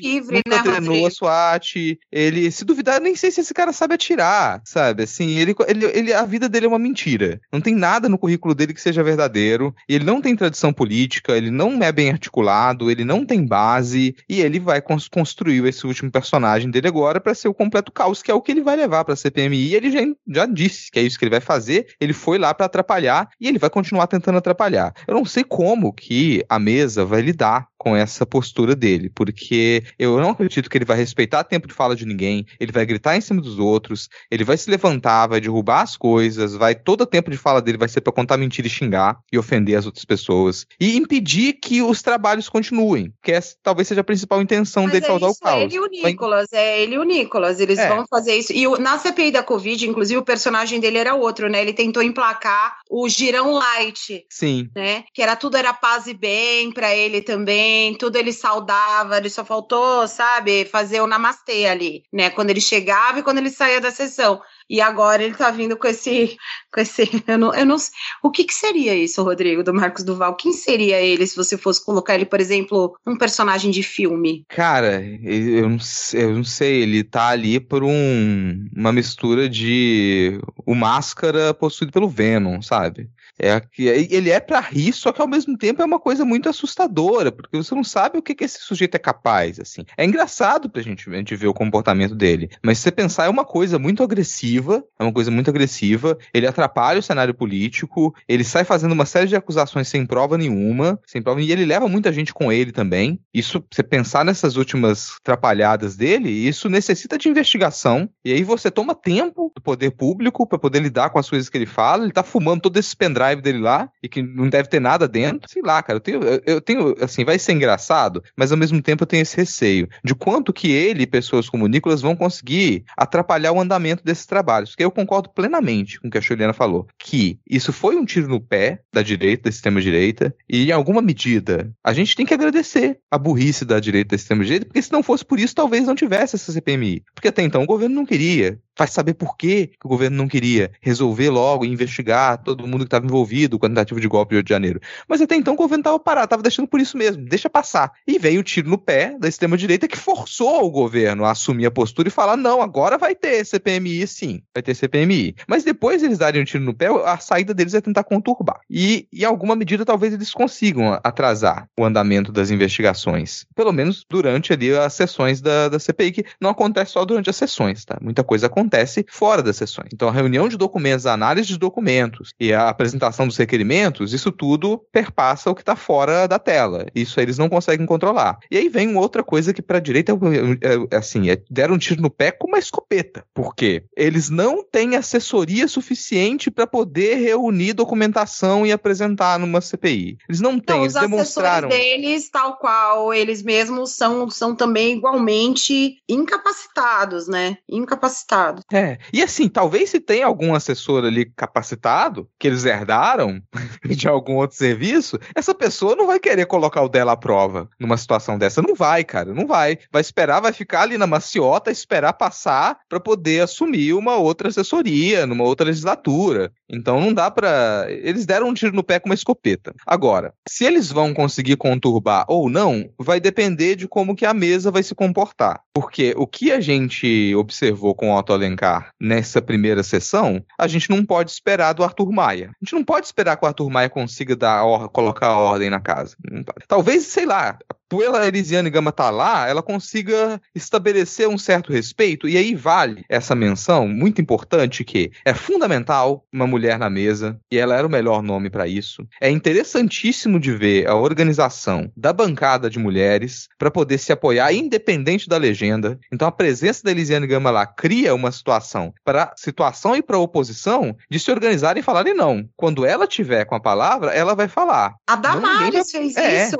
A Damares não é. Gente, a Damares não errou o pronome da Duda, não errou o pronome da Érica, porque eu vi, eu vi é, um outro parlamentar lá chamar Duda Salaber de deputado. Então, assim, a Damares se colocou no lugar dela. A Damares foi assessora há muitos anos, depois eu descobri isso, porque eu não, eu não sabia, inclusive, que ela, ela tinha esse histórico, né, dentro do Senado. Do, do terrível, inclusive, do Magno Malta, inclusive. Do né? Magno Malta, exatamente. Então, assim, e o Magno Malta, gente, é assim, é, desde que o Cid Gomes se comprometa aí, Então, na ausência do Arthur Maia, Era, era isso que eu ia falar. O meu receio com o Cid Gomes é, É. que ele largar de mão a, a CPI e, na prática, o Magno Malta ser o primeiro vice-presidente da maioria das sessões. Porque isso. o Cid Gomes já fez isso na primeira sessão. Ele deu lá aquele discurso dele ab- absurdo 25 segundos e foi embora. e, de repente, meteu o pé. Só ficou lá o Magno Malta, já,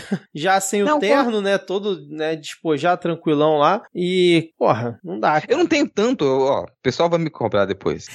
Sim, mas eu não vou tem falar que eu não receio tenho do Magno Malta? Eu não tenho tanto receio do Magno Malta nesse papel. É óbvio que eu tenho receio do Magno Malta, mas nesse papel, não. Porque o Magno Malta, ele vai ele sempre gastar 75% do tempo de fala dele mandando abraço dizendo de qual cidade que a pessoa, em qual É. cidade que a pessoa nasceu. E pra falar da CPI verdade. da pedofilia, que ele. É, o cara ele tá no Não, tempo não de só puxar- nessa, na pedofilia, no processo Batista, de impeachment sabe? da Dilma, em todas essas comissões, ele, é- ele é o rei do abraço, isso é verdade. Não, não, é, e fora que, assim, de novo, por ser um parlamentar experiente, né, ele, ele entende mais de regimento, ele sabe se postar ali numa, numa comissão e tudo, mas é, é, tem, tem essa, enfim, essa- essas questões, assim, da, da, de como um- um- a galera ali da, da, da extrema-direita pode atrapalhar, eu acho que só tumultuando mesmo isso, com isso, com ameaça de quebra-pau, com, sabe, porque tirando isso, eles vão ser esmilinguidos. Não sei se vocês já deram uma olhada nos requerimentos.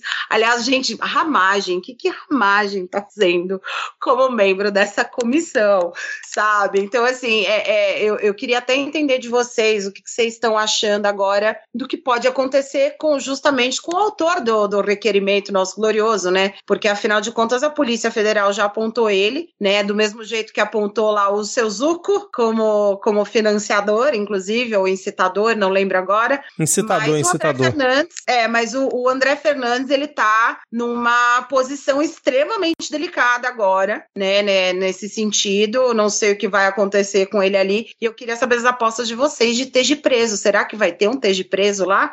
Porque o que a gente, Com a gente ele já não, que com ele não. não, não, a gente já sabe que não, não com ele. Eu tô dizendo que esteja Ah, preso. eu acho que vai. Eu perguntei se vocês viram o requerimento. Vai, vai, vai sim. Vai, vai, vai. E o André Talvez mais de Fernandes. um. É, o André Fernandes eu acho que é um absurdo ele estar presente na comissão, ainda Ele mais vai ser depois. retirado. É, ele tem que vai ser retirado. Ele vai ser retirado. Tem que ter isso algum no regimento da puta que pariu, tem que ter algum modo, mas a questão é saber se o Arthur Maia vai ter peito pra bancar isso. Porque assim, o André Fernandes não é ninguém, então ele pode ser rifado a qualquer momento. O PL vai indicar algum outro bolsonarista aleatório. Não, ele vai ser retirado, porque é, o Esperidião Amin vai fazer 10 minutos de leitura do regimento.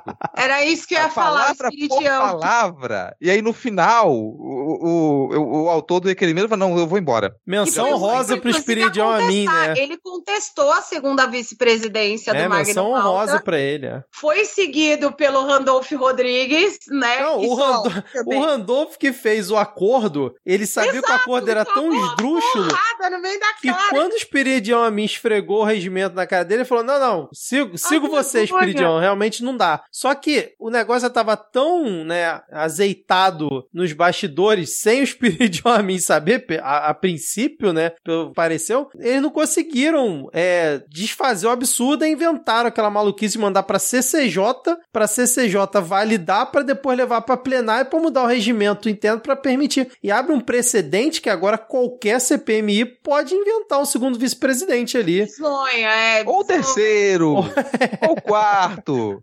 Assim, assim, abriu a agora- porteira, cara. O Rodrigo Paiva, só, só queria entrar nisso, porque eu sei que a gente não vai entrar, mas eu queria entrar, já que a gente tá falando dessas pessoas, porque a gente falou bastante de red carpet, mas eu queria saber, o, o, o Rodrigo Pacheco tá vivo, gente? Ele tá, tá respirando, tá tudo bem com ele, porque o Conselho de Ética, né, aliás, os dois, né, da Câmara e do Senado, nós estamos em maio, o dia dessa gravação é 26 de maio. Cadê esse Conselho de Ética da Câmara e do Senado? Porque Marcos Duval, eu tenho certeza que tem uma fila de requerimento já. É, o Lira parece que enviou quatro pro Conselho de Ética, mas daí até o Conselho de Ética se reunir, decidir alguma coisa, ferrou. Mas, ô Juliana, o Rodrigo Pacheco tá vivo, porque ele barrou o novo da, da comissão e aí nos proporcionou aquele choro maravilhoso de Girão e Marcel Van Hatten chorando por não estarem presentes na. Né, não ter uma vaga do novo Oh, na- no Deus. rotativo, né? Então foi, foi um Tadinho, momento que maravilhoso. Barra, que barra. Marcel viado. Van Hatten, que foi da Comissão de Segurança, junto com Salles, para poder defender que não aumentasse o orçamento das Forças Armadas.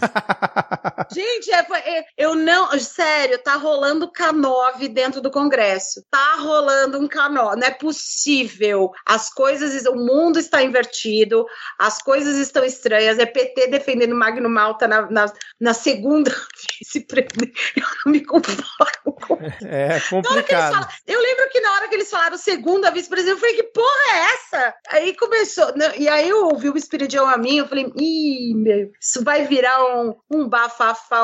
Aí você vê deputado do PT, não, mas tudo bem, não, mas foi um acordo, não, mas o Magno Malta. Aí teve a tia, né, a tia do Eduardo Bolsonaro, né? Ah, tia Laura, tia Laura. Tia Laura, tia Laura, É, maravilhosa. é, é tia Laura. política clássica aqui do Rio de Janeiro, Laura Carneiro. Já foi tudo que vocês imaginarem, já foi Laura Carneiro. É que- E assim, é você sabe, você sabe que a pessoa é a política de carreira quando numa comissão dessa, na hora que ela abre o microfone pra falar, todo mundo cala a boca. Uhum. E independente da legenda, tá, gente? Quando chega um político de carreira e vai falar, todo mundo cala a boca. Que foi o caso dela, que na- ela pegou pra poder botar ordem, porque tava um absoluto caos. Era um momento que, tipo, pra lidar com o Marcos Duval, ele tava um absoluto caos. Aí ela pega o microfone pra botar ordem na, na casa. Não, e depois conseguiu. que ela cita o Flávio, o. Flávio vai lá e dá um beijo nela, vai cumprimentar a tia Laura. É uma coisa assim maravilhosa. Gente, já estamos com duas horas e dez Chega. de gravação. Já falamos muito aqui, bastante. Eu falo pra vocês não me convidarem, eu não paro de falar.